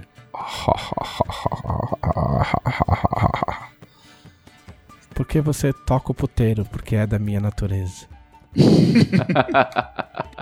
Qual a sua memória mais engraçada a respeito de Tormenta? Não precisa ser jogando mestrando, pode ser apenas relacionado a Tormenta, por exemplo, numa convenção. Ah, a minha, minha memória mais engraçada era não achar que eu ia estar aqui depois de 20 anos. Falando de Tormenta. A minha memória mais engraçada é que eu comecei a jogar RPG com 15 anos, foi quando eu conheci Tormenta. E sei lá, é, 15 anos depois eu tava casada com os criadores de Tormenta. A minha memória mais engraçada é que eu tava numa fila de autógrafos da do Anime Friends 2001, 2. E o Caçaro era a época do Caçaro careca. Aham. O Caçaro raspando a cabeça. E, e um amigo meu tinha raspado a cabeça também. E aí quando ele, quando ele descobriu que o Caçaro estava no, no stand, ele foi até o Caçaro e ajoelhou no chão e fez referências pra ele. Nossa, E aí e todo o resto do grupo ficou tipo, mano, o que você tá fazendo? aí é louco. Aí é louco. E eu contei isso pro Caçaro e ele lembra. Rolou uma intervenção divina aí. é... Não, tem, tem outra coisa também. Tem, os, tem, tem os, os, os autógrafos inusitados. Teve uma vez que eu tava correndo, meu pai não sei aonde. Aí peguei a fila do metrô, aí meu, tirei o dinheiro, paguei, o- paguei o bilhete. A hora que o cara foi me dar o bilhete, ele falou: Você não é o Trevisan da Dragão Brasil? Eu falei, sou, cara, caralho, eu curto muito seu trabalho, é um firmeza. tipo, no guichê do metrô, tá ligado? Era o cara que tava vendendo. Tipo, Da não por o cara tá vendendo, mas pela, pela situação inusitada. Sim, tipo, jamais você ia pensar que o cara É, do guichê tipo, do metrô ia ter Tipo, uma dessa. banheiro de balada, tá ligado? Tipo, você tá mijando, o cara tá mijando. O falou, você não é o Trevisan do Dragão Brasil? Sou. No final da vacina. Na fila da vacina. Na fila da vacina? Foi? Foi, foi, da vacina, da, vacina da, da influenza. Ah. ah, é verdade. Ah, é verdade, verdade. Tinha um cara. A gente tava esperando pra tomar vacina, o cara tava saindo. "Ô, curto muito seu trabalho. Valeu. Cara, eu acho que o mais engraçado é a lembrança de mesa, que eu lembro de todo mundo chocado em joias quando o Edauros ficou pelado. E todo mundo, caraca, ele tá pelado, né, cara? É, da, minha, da minha parte, além da. Tem vários momentos em joias mesmo. Mas só do Zanshin, então, a o primeiro episódio, né? Deu morrendo no primeiro episódio. Mas. Assim, fora de mesa, a Bienal do Rio in- inteira é um momento engraçado. Tipo assim, daria pra falar várias coisas que eu contei até num, num episódio aqui do podcast, né? Desde o cara bebendo água no bebedouro É, aquela história é incrível, incrível. até coisas absurdas, a, a perrengues de, de logística e, e de vendas. Cara, foi sensacional. Uma das minhas memórias favoritas de Tormenta é a Camila tirando o livro de jogador de D&D da mão das pessoas e fazendo elas levarem o Tormenta. É incrível. Na CXP? Nessa CXP. Ah, na Bienal, na Bienal rolou um pouco disso também. A gente, na CXP, eu, eu incorporo a vendedora Esse ano tem, esse ano tem. Esse ano tem. Esse, ano tem. a primeira do Glauco, vai ser incrível. É a primeira do Thiago também. cara. Vai ser incrível ver os dois. Nossa, Porque- mano. porque Quem, quem, quem já foi muitas XPs pra ficar no stand, essa pessoa ela tira a alma, pendura no cabide e vai, entendeu? Eles não, eles vão chegar lá felizes e contentes, vai ser incrível. Nossa, vai, não, vai ter mais novatos. É. Vai Thiago, ser se divertido. preparando Vai aí. ser da hora. Vai ser louco. Ah, mais uma. O que, o que você morre. Eu vou responder por todo mundo. O que você morre vontade, de vontade de botar, ou tirar, ou mudar no cenário de tormenta, mas provavelmente jamais irá acontecer. Eu vou responder. Tirar m- mechas. tá tirar o robô caso. nacional, tá ligado? Fala! Ai, receba o Kishin! É. Paladino de William. Ai. Tô pensando. É porque, é porque tem coisas que, é- que. Mas que podem vir a. né? Eu não posso falar no podcast. Então não fala. É, então, essas eu, eu tô evitando falar essa, tô pensando Ah. em novas. Então não fala. Ah, até balbuciou. Ai, foi muito bom. O controle, assim, foi, deu pra ver o processo acontecendo, sabe? É. Cara, eu não acho que eu tiraria nada. Sendo bem honesto. Eu assim. também não, Não é, tem nada que eu falo, nossa, não. não. eu não gosto disso. Eu, não tiraria. eu tiraria, eu tiraria Durão do Guerreiro e colocaria no, no, no, no Bárbaro em Fúria. Tá. Fica Ah, aí, concordo. fica aí, Teve- fica aí a minha, o meu conversa, protesto. não? Teve Oi? essa conversa, né? Eu- Com certeza, a gente teve essa conversa no- antes Ah. do primeiro livro. A gente teve essa conversa em 2019. Eu tiraria outra coisa que eu- as pessoas aqui não vão gostar, mas eu tiraria Linhu. Do Panteão. É. Eu tiraria, li- apagaria Linhu dentro de Tormenta. De Tormenta. Apagaria Caraca, Até, que até faz mais sentido tá lá. Linhu. Linhu poderia ser uma, uma das faces de Calmir. Dois chatos pra Ah, é. caralho. Não, é. Isso é doideira, porque eu, eu concordo em parte, mas a outra parte não, não aceita. É, po- porque eu um dos motivos de eu gostar de Tormenta quando eu era um jovem mancebo foi que, que me chamou a atenção de ser diferente de outras paradas de fantasia. Foi que eu olhei assim, tipo, caraca, tem samurai que tem um deus do. Meu Deus do céu, eu preciso jogar isso urgentemente. e aí, meu primeiro personagem, inclusive, eh, tinha, tinha a ver com isso. Mas Eu não penso muito em tirar coisa também, não. Tipo, coisas que. que, que eu gostaria de tirar, pra ser bem sincero, tiraram já. É. Mas assim, eu acho que eu gostaria de ver, e eu acho que a gente vai ver mais disso em breve, né? É, eu gostaria de, de colocar mais coisas no deserto da perdição e em Moreania. Eu tenho muita curiosidade com coisas de Moreania também. Eu tenho um certo carinho, assim, pe- pelas regiões que não são as. Você é, As é furry, muito pode falar, próximas pode do- falar, pode falar. Hã? Você é furry, pode falar, Glauco. Ele quer, ele quer mais furry, é isso mesmo. Não, eu, eu tenho um carinho especial por essas regiões que não estão no re- muito perto do reinado. Sim, tipo no, no centro do continente ali, né? É, Reino de Moreania. E até, até acharia legal se aparecessem mais regiões, sabe? Tipo, desde que elas tivessem um motivo lógico pra aparecer, né? Não Sim. fosse uma coisa gratuita também. Ó, o que eu, eu tava pensando muito calmamente sobre o que. Eu pensei em várias coisas que eu poderia tirar, mas eu gosto de alguma coisa. Mas no final das contas, o que eu tiraria, se eu pudesse escolher tirar do livro nunca existiu, seria golpe pessoal. Eu não aguento mais apanhar pra, pra beldade. Abaixo a Por ditadura favor, da espadinha, nunca serão. É, É a falta que faz uma barba do teu lado. Não tem nada que eu tiraria, nada que eu olhe e falo, não, isso aqui não gostei, sabe? Não, não tá legal. Mas eu gostaria de ter feito o sistema de magias sem as escolas tradicionais de D20. Eu queria ter outras escolas, tá? Eu queria dividir as magias de um jeito diferente. E a, a última pergunta do Diego, eu tô lendo todas porque eu acho que ele só fez essas perguntas. É, teve muita gente repetida, mas a gente tá premiando a participação das pessoas. Então não é, não é nenhuma questão de, de menos de um, menos de outro. Ah, essa, essa é boa. Eu vou subverter um pouco a pergunta, mas é boa. Ele queria saber como é que a gente acha que vai ser o mundo de Tormenta 200. E aí eu vou facilitar a vida e eu vou falar o seguinte. Me diz uma coisa, uma coisa que vai ter em Tormenta 200. Não posso te dizer. Não, é, inventa uma que pode. Não faça graça, Felipe Della Corte. Não vai, mas não vai ter mais um Mauro mecas em Tormenta. É, porque vai ter mecha em Tormenta 200. Porque tá- É. Uma coisa que eu acho que vai ter em Tormenta 200. Magitech. Tipo, Boa. A, a magia é tão, tão simples de ser usada e tão popular que ela virou tecnologia do dia a dia. Muito bem. Multiverso, hein? Joguei. Ou Multiverso? Uma Ah. das duas coisas tem que ter. Tá. Você, o Thiago. Assim, multiverso meio que já tem, né? Os, os Ah, de são- gongar o Glauco, coitado. Não, c- vocês entenderam, pô. Vocês entenderam. Mas eu, eu acho que em 200 teria que ter uma, uma ameaça maior que a Tormenta, assim. Tipo, uma anti-tormenta, um negócio assim. Camila.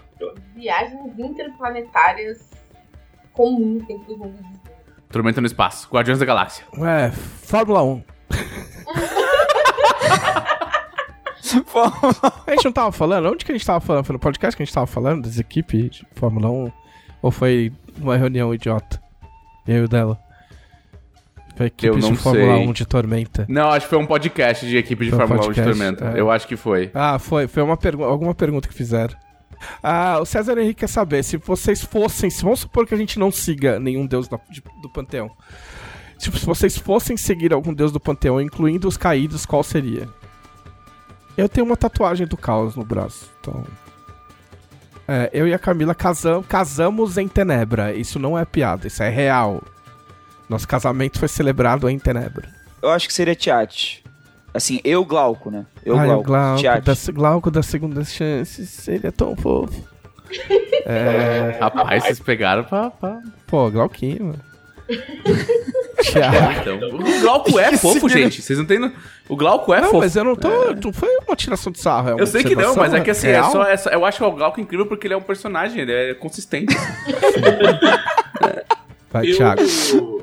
E já que vale caído, eu iria de Glória, né? Ah, Tadinha, tão esquecida, tão abandonada.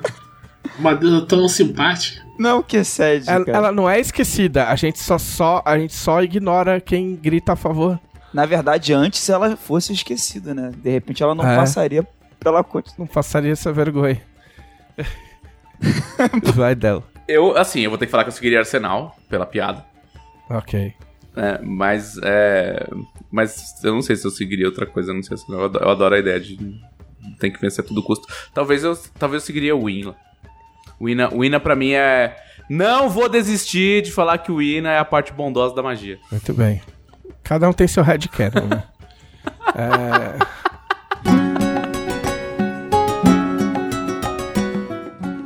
O- O César Henrique tem mais uma pergunta aqui que é super complexa, mas eu vou tentar puxar pela memória e, e responder super rápido.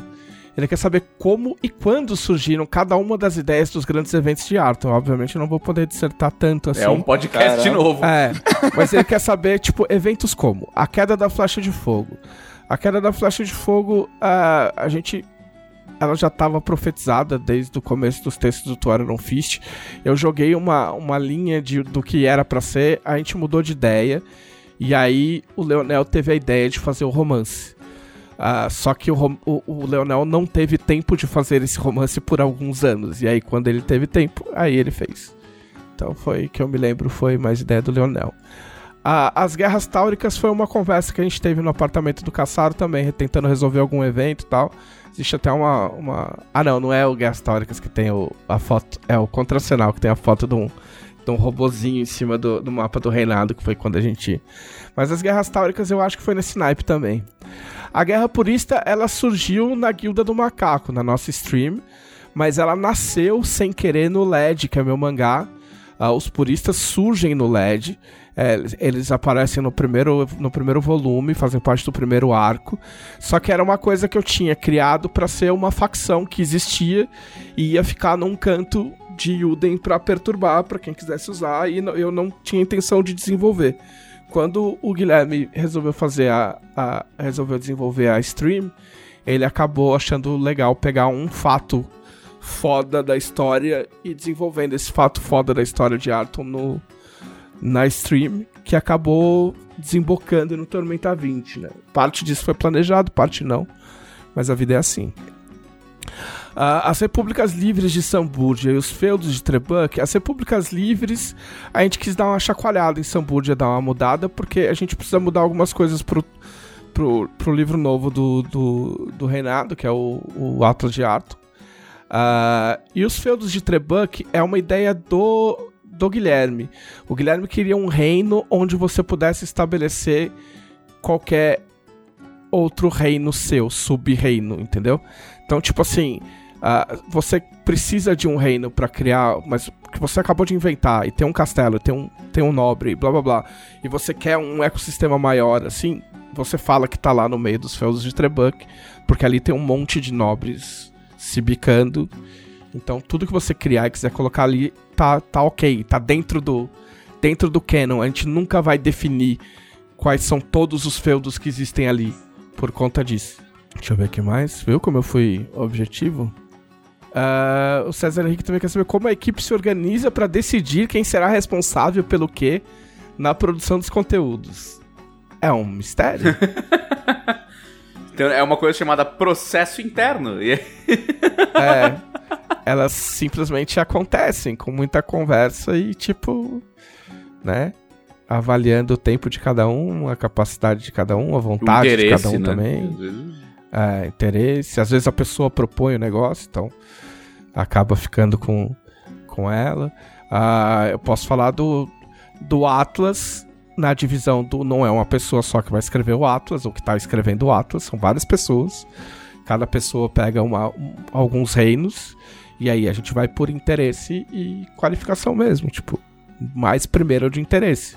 Se a pessoa já tem ideias e gosta muito é, daquele reino em particular, por exemplo, acho que a gente pode falar, não deve ser segredo pra ninguém, por exemplo, que o Thiago tá, tá escrevendo Kubar.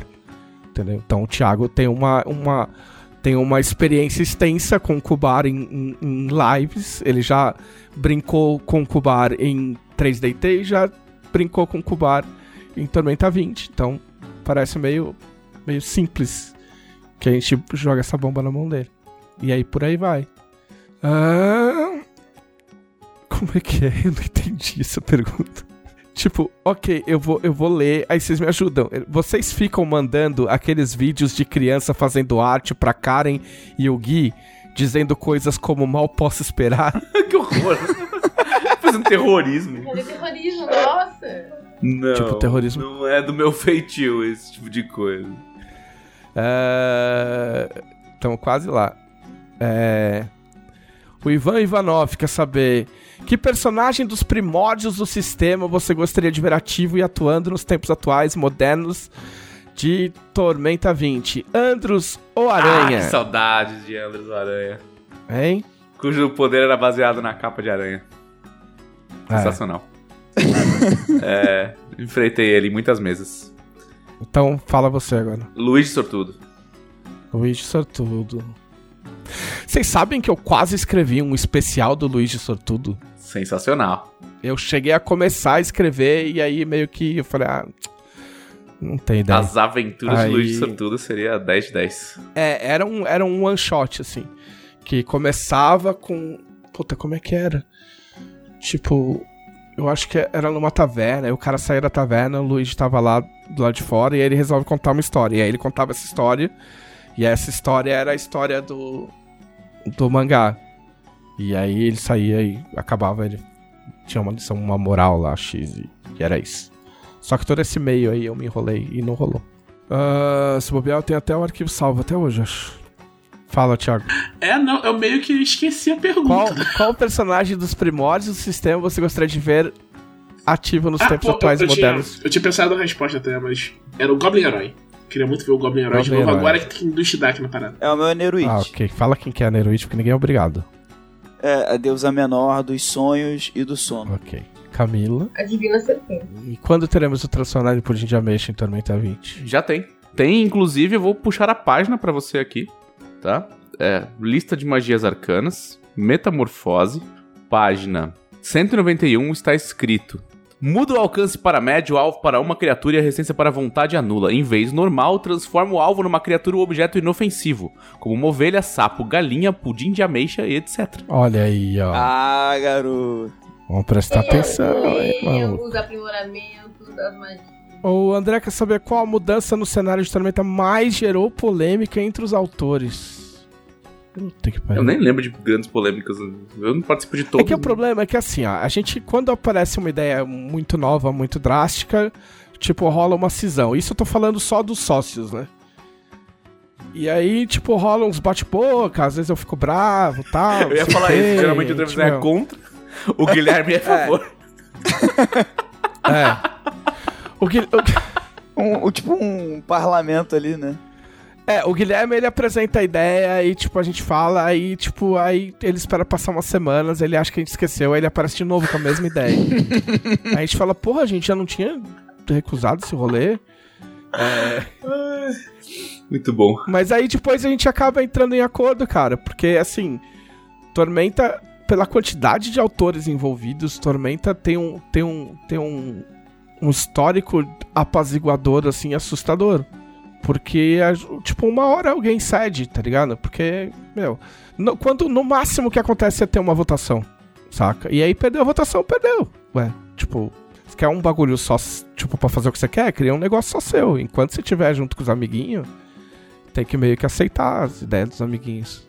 Mas eu acho que, eu acho que a mudança de cenário que mais gerou polêmica entre os autores foi fazer um financiamento coletivo. Que o Guilherme e a Karen tiveram que convencer todo mundo.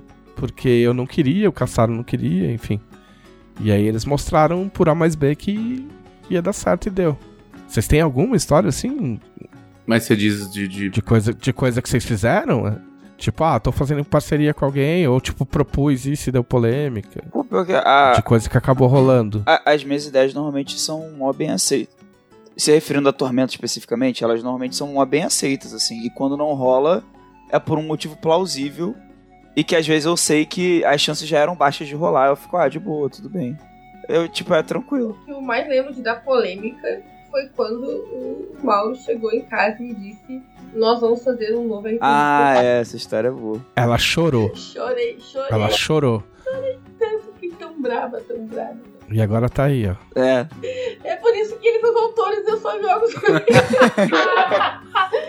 Olha, eu, eu, eu fiquei muito orgulhoso quando o Guilherme colocou a Fortaleza da Fênix de Ferro no- na, na guilda. E o Trevisan falou: vai tomar no cu dela. Isso foi, foi, foi bom, foi bom pra mim. Outra polêmica que teve, teve aqui em casa foram os, alinha- os alinhamentos. Ah, é. Depois de muito debate, muito debate, muita conversa, o Mauro me provou por A mais B que era melhor. Eu queria muito lembrar co- como eu falei pra você, porque é- foi um raciocínio muito bom. Porque ela falou, ela falou, não, tem que ter alinhamento. E eu sempre fui um escravo do, do passado e eu sempre achei que tinha. Aí quando eu me convenci que não precisava, eu expliquei pra ela, tipo, exatamente por que só existiam dois alinhamentos e pra ter dois alinhamentos não precisava ter alinhamento. A gente tava na cozinha, inclusive. Eu lembro, eu lembro de quando aconteceu, mas eu não lembro do que tu falou. Eu lembro da cena. Eu, eu lembro de uma conversa do comecinho do T20, 2019, que eu cheguei com uma ideia doida de colocar signo em Tormenta. Ah, sim, eu lembro. E aí o Leonel ficou tipo, não, signo não, signo não. Eu acho que era um lance que, tipo, no final das contas, tudo se resumia a Chaotic Evil e outro Evil, e, é, Neutral Evil e, e Chaotic Good. Se você fosse resumir tudo assim, tipo, tudo caía. As pessoas fingiam que elas jogavam com os outros alinhamentos, mas na verdade não. Na verdade era Tá mentira. ligado? É, na verdade era mentira, exato. Cara, não, só, só não falar que eu tava, tava- É que eu acho que a única coisa que ficou nessa. nessa teve uma, uma discussão assim foi o título da mesa do legado. É A verdade. gente passou por umas, umas 10 iterações Foi, foi, bem- foi até bem chegar engraçado. no, no título final. Ah, outra é quais autores são referências e inspirações pra vocês em suas carreiras RPGísticas, né? Tipo, vamos manter no RPG. Mas é difícil, né? Porque a gente se inspira até em autores que não são de RPG. Não, eu digo assim, não, mas pro, pra você fazer as coisas de RPG, entendeu?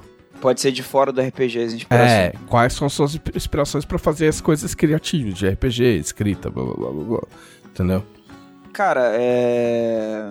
Fora do RPG, é muito forte Neil Gaiman pra mim. Eu acho que é tão forte que chega a ser evidente pra quem conhece Neil Gaiman e, e pode topar com alguma coisa que eu tô fazendo. Eu também, tipo, muitos mangás me inspiraram muito. Tipo. Vagabond, Blade. É. Engraçado que é tudo quadrinho, né? Mas me inspiraram bastante, sim. E, e dentro do RPG, Aí é foda porque, tipo assim, vira rasgação de seda, né? Mas várias pessoas da Jambô são. É, de fora da Jambô tem o Jorge Valpassos, que, que é, tipo assim, pra mim é um cara que, que me inspira pra caramba, assim. Em termos de, de, de RPG, né? Muito bem. Dela. Ah, Monte Cook, Jason Bauman, é... Etiro Oda, Mike Morheim, Kristen Golden. Tá bom, né? Cinco aí. Tá bom. Thiago. Ó, eu ia fazer uma lista enorme, mas eu ia ficar muito tempo falando aqui, e no final das contas eu parei pra pensar, tava raciocinando o que vocês estão falando. E tem duas pessoas que influenciaram, tipo, tudo que eu faço, tipo, de RPG e criativamente, né?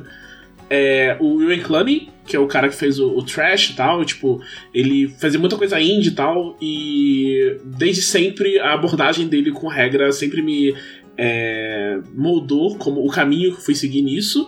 E o Trevisan mesmo, né? Tipo, eu comecei É. a, escrever conto porque eu vi os contos do. Trevisan na, na DB e tal, não sei o que. Até copiava um pouco o estilo do falar do Trevisan. Acho que até hoje eu copio um pouco. então é basicamente isso, né? Obrigado. Camila Gamino. Assim, é, como eu não trabalho é, com RPG, é, de todos nós aqui, o RPG não é o meu ganha-pão, né, o meu trabalho, mas sempre que eu vou fazer alguma coisa, eu me inspiro muito no geral na galera que escreve pra Dragon Ball. Olha só. É muito, muito legal, muito, muito foda, e eu penso, eu queria muito produzir como essa galera. Muito bem.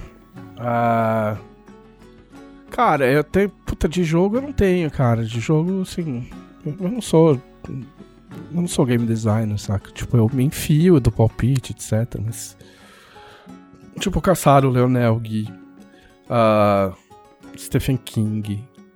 ah, a Margaret Ways do, de Dragonlance. Foi por causa de Dragonlance que eu comecei a escrever fantasia, senão. Ah, que mais? Kojima. Pra falar alguma coisa de game. É, o Kojima, realmente. Ah, Chuck Palahniuk, que fez o Clube da Luta, mas já li bem mais coisa do que isso. É... Philip K. Dick. Também, precisa falar. Ah, Pô, Felipe K. Dick é, é tipo, Me, podia ter mencionado é, também. me molda muito. Assim. ah, é muita gente, muito, muito tempo. Quanto mais velho, mais gente. É, né? E vai mudando também. Estou alegando também. Vai transfor- transformando. O Francisco Duque quer saber, pra gente fechar, né? Agradeço todo mundo que enviou as perguntas. A gente, eu tentei pegar a maior quantidade de, de perguntas possíveis. Ah, infelizmente a gente não conseguiu responder todas, mas foi bastante. Vou fazer duas, vai. É, a primeira é do Francisco Du- Duque, que é qual o reino artoniano preferido de cada um de vocês? Um reino, independente de ser do reinado ou não. Eu gosto muito de Alien. Muito bem. A, a minha resposta acho que não surpreende ninguém, que é. É, Eu fico muito dividido também, de forma pouco surpreendente, entre Tamurá, né? Mas Pundismania. Eu, eu, eu não consigo escolher um dos dois. Eu gosto muito dos dois. Olha as pistas aí. É. Não, mas eu gosto. Ué. Não, eu tô falando Ué. no geral, na pergunta Hum, dela. Eu gosto muito de Vectora, em geral, assim, tipo, meu- talvez meu lugar favorito. Scar Chantalas e Aslot agora. Gosto muito de Aslot. porra, Slot é foda. Eu gosto de Scachantalas. Scachantalas é o nome mais legal já inventado. Já é inventado na história da, da fantasia História brasileira. da fantasia de Tormenta. e fui eu que inventei, lógico. Com base em quê? Nada. Nada. Tipo, só blá blá. E aí, pra encerrar, uma pergunta extremamente útil do Heitor Alencar Moraes, que infelizmente fez um monte de perguntas, mas ele fez mais pro final. Eu não consegui pegar todas, mas eu vou pegar a mais incrível, que é... Por que bota a gente calça e calça a gente bota? É um. É um... É um dos mistérios. Porque o português, ele tem um comprometimento com não fazer sentido. Tipo coisas como S com som de Z. Você já tem o Z. Pra que, que você quer Sim. o S com som de Z? Põe um Z nessa desgraça. O som de S, no geral, é uma coisa muito curiosa no português. Porque não é só o Z, né? Tem. Eu sei. Tem, tem, tem C, tem Eu dois tenho- S. é, é, eu- o X, é, às vezes. Eu tenho pra mim que a É Academia Brasileira de Letras ela se reúne e fala como é que a gente vai fuder mais. É, esse lance do S tem toda uma história de, de Castilha que o, foi adotado e tinha marcado. O, o cedilha era um Szinho que você colocava embaixo. É, né? embaixo, é. Nossa. S. E aí, por que ninguém manda toda essa merda, né? É, pois é. Mas então, tem, todo, tem toda uma tentativa de mandar tudo essa merda. O acordo ortográfico é meio que tipo, vamos tentar deixar isso menos bagunçado. Esse é tipo o, o jeito menos bagunçado que o português pode ser. Parabéns, Depois português. É assim, ó, eu tenho pavor que tiraram um monte de acento diferencial e pra mim precisa de acento diferencial. É a linguiça! A linguiça! E eu não, eu não entendo é que eu achei que tinham tirado todos, mas não tiraram todos, alguns ainda existem. Alguns Tipo, permanecem. Porra, Mas a, a questão do, do acento diferencial é porque ele tipo, já não era usado em, em vários outros países que usam português. E Ah, é. unificar. que Então, quiseram unificar. Sabe quem, sabe quem manda no português? O Twitter. No Twitter você não usa acento, você não usa vírgula, entendeu? É, Você É. escreve, na moral, você escreve NMRL só. FML é Exato. família. Eu entendeu? não usa vogais. Não usa vogais. Entendeu? Tipo, eu tava pensando, olha o que. Meu, olha o que- como esse podcast é bom, né? Olha a pergunta que a gente pegou e no que a gente transformou. Ah, mas eu tava pensando, porque assim, eu não sei usar vírgulas. Tipo, eu desaprendi a usar vírgulas. Aí eu só uso, assim, só tento. E aí eu percebi que quando a gente tá. Erra muita vírgula quando a gente tá fazendo o tweet, por exemplo. Sim. E aí eu fiquei pensando, por que, que a gente erra tanto? Porque a gente usa a vírgula pra marcar a pausa do que você tá pensando. Você tá escrevendo, às vezes você tá escrevendo e aí você pensa e mete uma vírgula. Aí você continua teu raciocínio, sacou? Tipo, não é por causa de nenhuma norma, é porque você tá, você tá pontuando o teu raciocínio, que não faz sentido, tá ligado? Mas explica por que que você erra com tanta facilidade, assim. Às vezes eu acho que também é por, porque tu. Pelo menos eu uso a vírgula pra pausa que eu faria falando. Mas gramaticalmente ela, ela não faz Também. sentido. Gramaticalmente ela não faz sentido. Mas como eu tô é, muito rápido, eu tô escrevendo como se eu estivesse falando, aí sai como se eu estivesse falando. Aí, como eu acho que eu vou errar e tô, fico com vergonha, às vezes eu nem coloco. Tipo, ah, foda-se, não vou colocar, ninguém vai É, tem muita gente no Twitter que não, não sabe. Não, não, não é que não sabe, não quer usar vírgula. É tipo. Eu É, tava pesquisando esses tempos, porque o que eu faço muito é inverter as letras de palavras específicas. São sempre as mesmas palavras e sempre as mesmas letras. Essas palavras, quando eu digito elas, eu sempre inverto. Aí Organi- complexo. Tipo, organizando, eu sempre inverto o I e o Z. orgazinando. Coisa-. Oi, coisa, eu sempre inverto o I e o S. Mesmo, eu sempre inverto o S e o M. Sempre. São sempre as mesmas palavras, sempre no mesmo Ah, lugar. pode ter a ver com o movimento que faz na hora de digitar essas palavras. Né? Eu gostaria. É, que é tanto no computador quanto no celular, aí é diferente. Pô, aí Fica aí, realmente. então, É, o ensinamento. Pra vocês aprenderem como é que escreve errado. Essa é a nossa grande lição de hoje. Então vamos para os os nossos recados finais, né? Começando com o Felipe Delacorte, se tiver recados da editora pra passar, acho que tem, tem coisas, tem bastante coisa. Lembrando que esse podcast só sai sai daqui uma, uma semana, semana. né? É, sai, sai- oficialmente ele sai no dia 8. A gente tá por problemas de, de, de manutenção de site, etc. Os podcasts ficaram um pouco bagunçados, mas a partir desse a gente volta a gravar e lançar o mesmo na, na mesma semana. Tudo bem, recados finais. Estamos aí é, com a primeira versão de Ordem Paranormal. É, a versão digital, né? A gente vai colher feedbacks da galera. A gente vai abrir um formulário. É melhor vocês acessarem o site da Jambô para saberem direitinho como é que tá o sistema. É, não o sistema de RPG, o sistema de feedbacks. e vai ter um formulário para vocês mandarem feedback, porque aí a gente tem aí um gap entre a versão digital e a gráfica efetivamente imprimir, porque ah, né, tem fila na gráfica aí, uma série de preâmbulos é, de que não, não, não, não cabe aqui dizer o que, que é, mas tem todo um. Ainda uma- mais em tempos de eleição. Pois é, é, as, né? gra- Não sei se as, as pessoas sabem, mas as gráficas entopem Sim. quando tem eleição. Sim. É, então, assim, estamos na próxima eleição, tem vários, vários trâmites aí operacionais. Então, assim, a parte boa é que o intervalo entre a versão digital e a, e a impressão dele na gráfica nos dá a oportunidade de colher alguns feedbacks e, e, quem sabe, trocar aí algumas coisas sistema que a gente considere que vocês acertaram no feedback. É, então, não deixe de dar seu feedback, rode suas mesinhas, morra muito para as criaturas paranormais e nos diga como foi a sua experiência de horror absoluto, né? Se o seu mestre foi tão cruel quanto o Selbit. E caso você esteja ouvindo esse, esse podcast no momento da, do seu lançamento, considere ir na Bienal do Livro de São Paulo nos dias 9 e 10 de julho, porque você vai encontrar a esmagadora maioria da equipe da Jambô nesses dois dias lá. Eu não estarei lá, antes que alguém pergunte, eu não estarei. Mas outras pessoas legais estarão. Uh, Thiago. Já que vai sair no dia 8, gente, vai ter. Cola aí que vai ter Vanguarda hoje na Twitch. Então assistam nossa mesa de mutantes malfeitores. E é isso. É isso. Obrigado por terem ouvido esse podcast, esse marco no, no podcast da Dragão. E, e é isso. Vai, Glauco. É, agradecer também para quem tá, tá, pra quem tá ouvindo a gente. Até o podcast 200 agora. Quando chegar no podcast 160, a gente já começa a perturbar o televisão. O que, que você vai fazer no podcast 200? Caralho. é, assine a Dragão Brasil, né? A gente leu aqui perguntas de, de dos conselheiros. Programa especial para eles. Mas vocês podem também apoiar com 7 reais, que já dá acesso à revista toda com várias coisas incríveis, maravilhosas.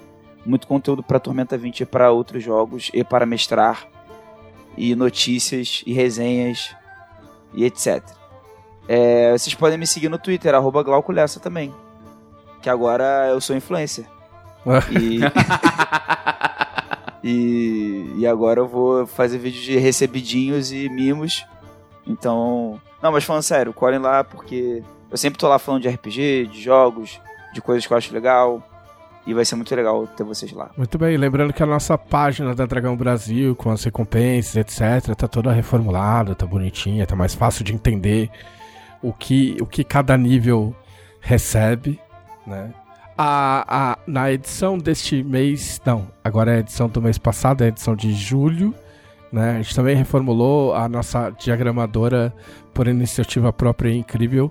É, é, reformulou a página que mostra os apoiadores. Está muito mais bonito, dá mais gosto de ver o seu nomezinho na, na revista. Né? Camila. Então, é, você está assinando Dragão Brasil. Uh, se você assinar Dragão Brasil agora, você recebe a edição corrente, né? A edição de junho. É 180. Porque tem uma matéria minha nessa edição eu escrevi sobre a geleia de RPG, uma jam de RPG só pra mulheres, que eu tive o prazer de participar. E ficou em terceiro. Aê! Uh! É pódio! Então, assim, ó, entrem no, no, no, site da Geleia de RPG e procurem o meu jogo, que se chama Sobreviventes. Ele ficou em terceiro lugar na Voto Popular. Espero que vocês gostem. Se vocês jogarem, me deem feedbacks no meu Twitter, que é Camila Gamino. Me sigam no Instagram, também arroba Camila Gamino. E eu quero dizer que o dia que este podcast 150 Super Especial for ao ar, que é dia 8 de julho, será aniversário de 7 anos de namoro meu. Olha que Olha bonitinho. Só, nem eu lembrava. A gente tem tanto aniversário que é difícil. Ah, então, obviamente, né? Assim, é Dragão Brasil. Tem, o, manu tem o, o, manual de criação de monstros nessa edição. São mais de, sei lá, acho que tem umas 25, 30 páginas de matéria. Foi um inferno. É, mas tá muito legal, ensinando você a criar monstros de Tormenta 20 na demanda da, dos fãs. É, me siga no Twitter, arroba JM Tem a minha newsletter aqui na descrição do, do podcast em algum lugar. Uh, tem conto novo. Não sei se vai ser no último post, porque a gente tá no dia 30 agora. Mas eu acabei de escrever um conto novo, eu vou botar lá, é bem pequenininho. Então, quem quiser ler um conto novo meu, é só assinar a newsletter. E é isso aí. Este foi o podcast da Dragão Brasil, a maior revista de RPG e cultura nerd do país. Até semana que vem!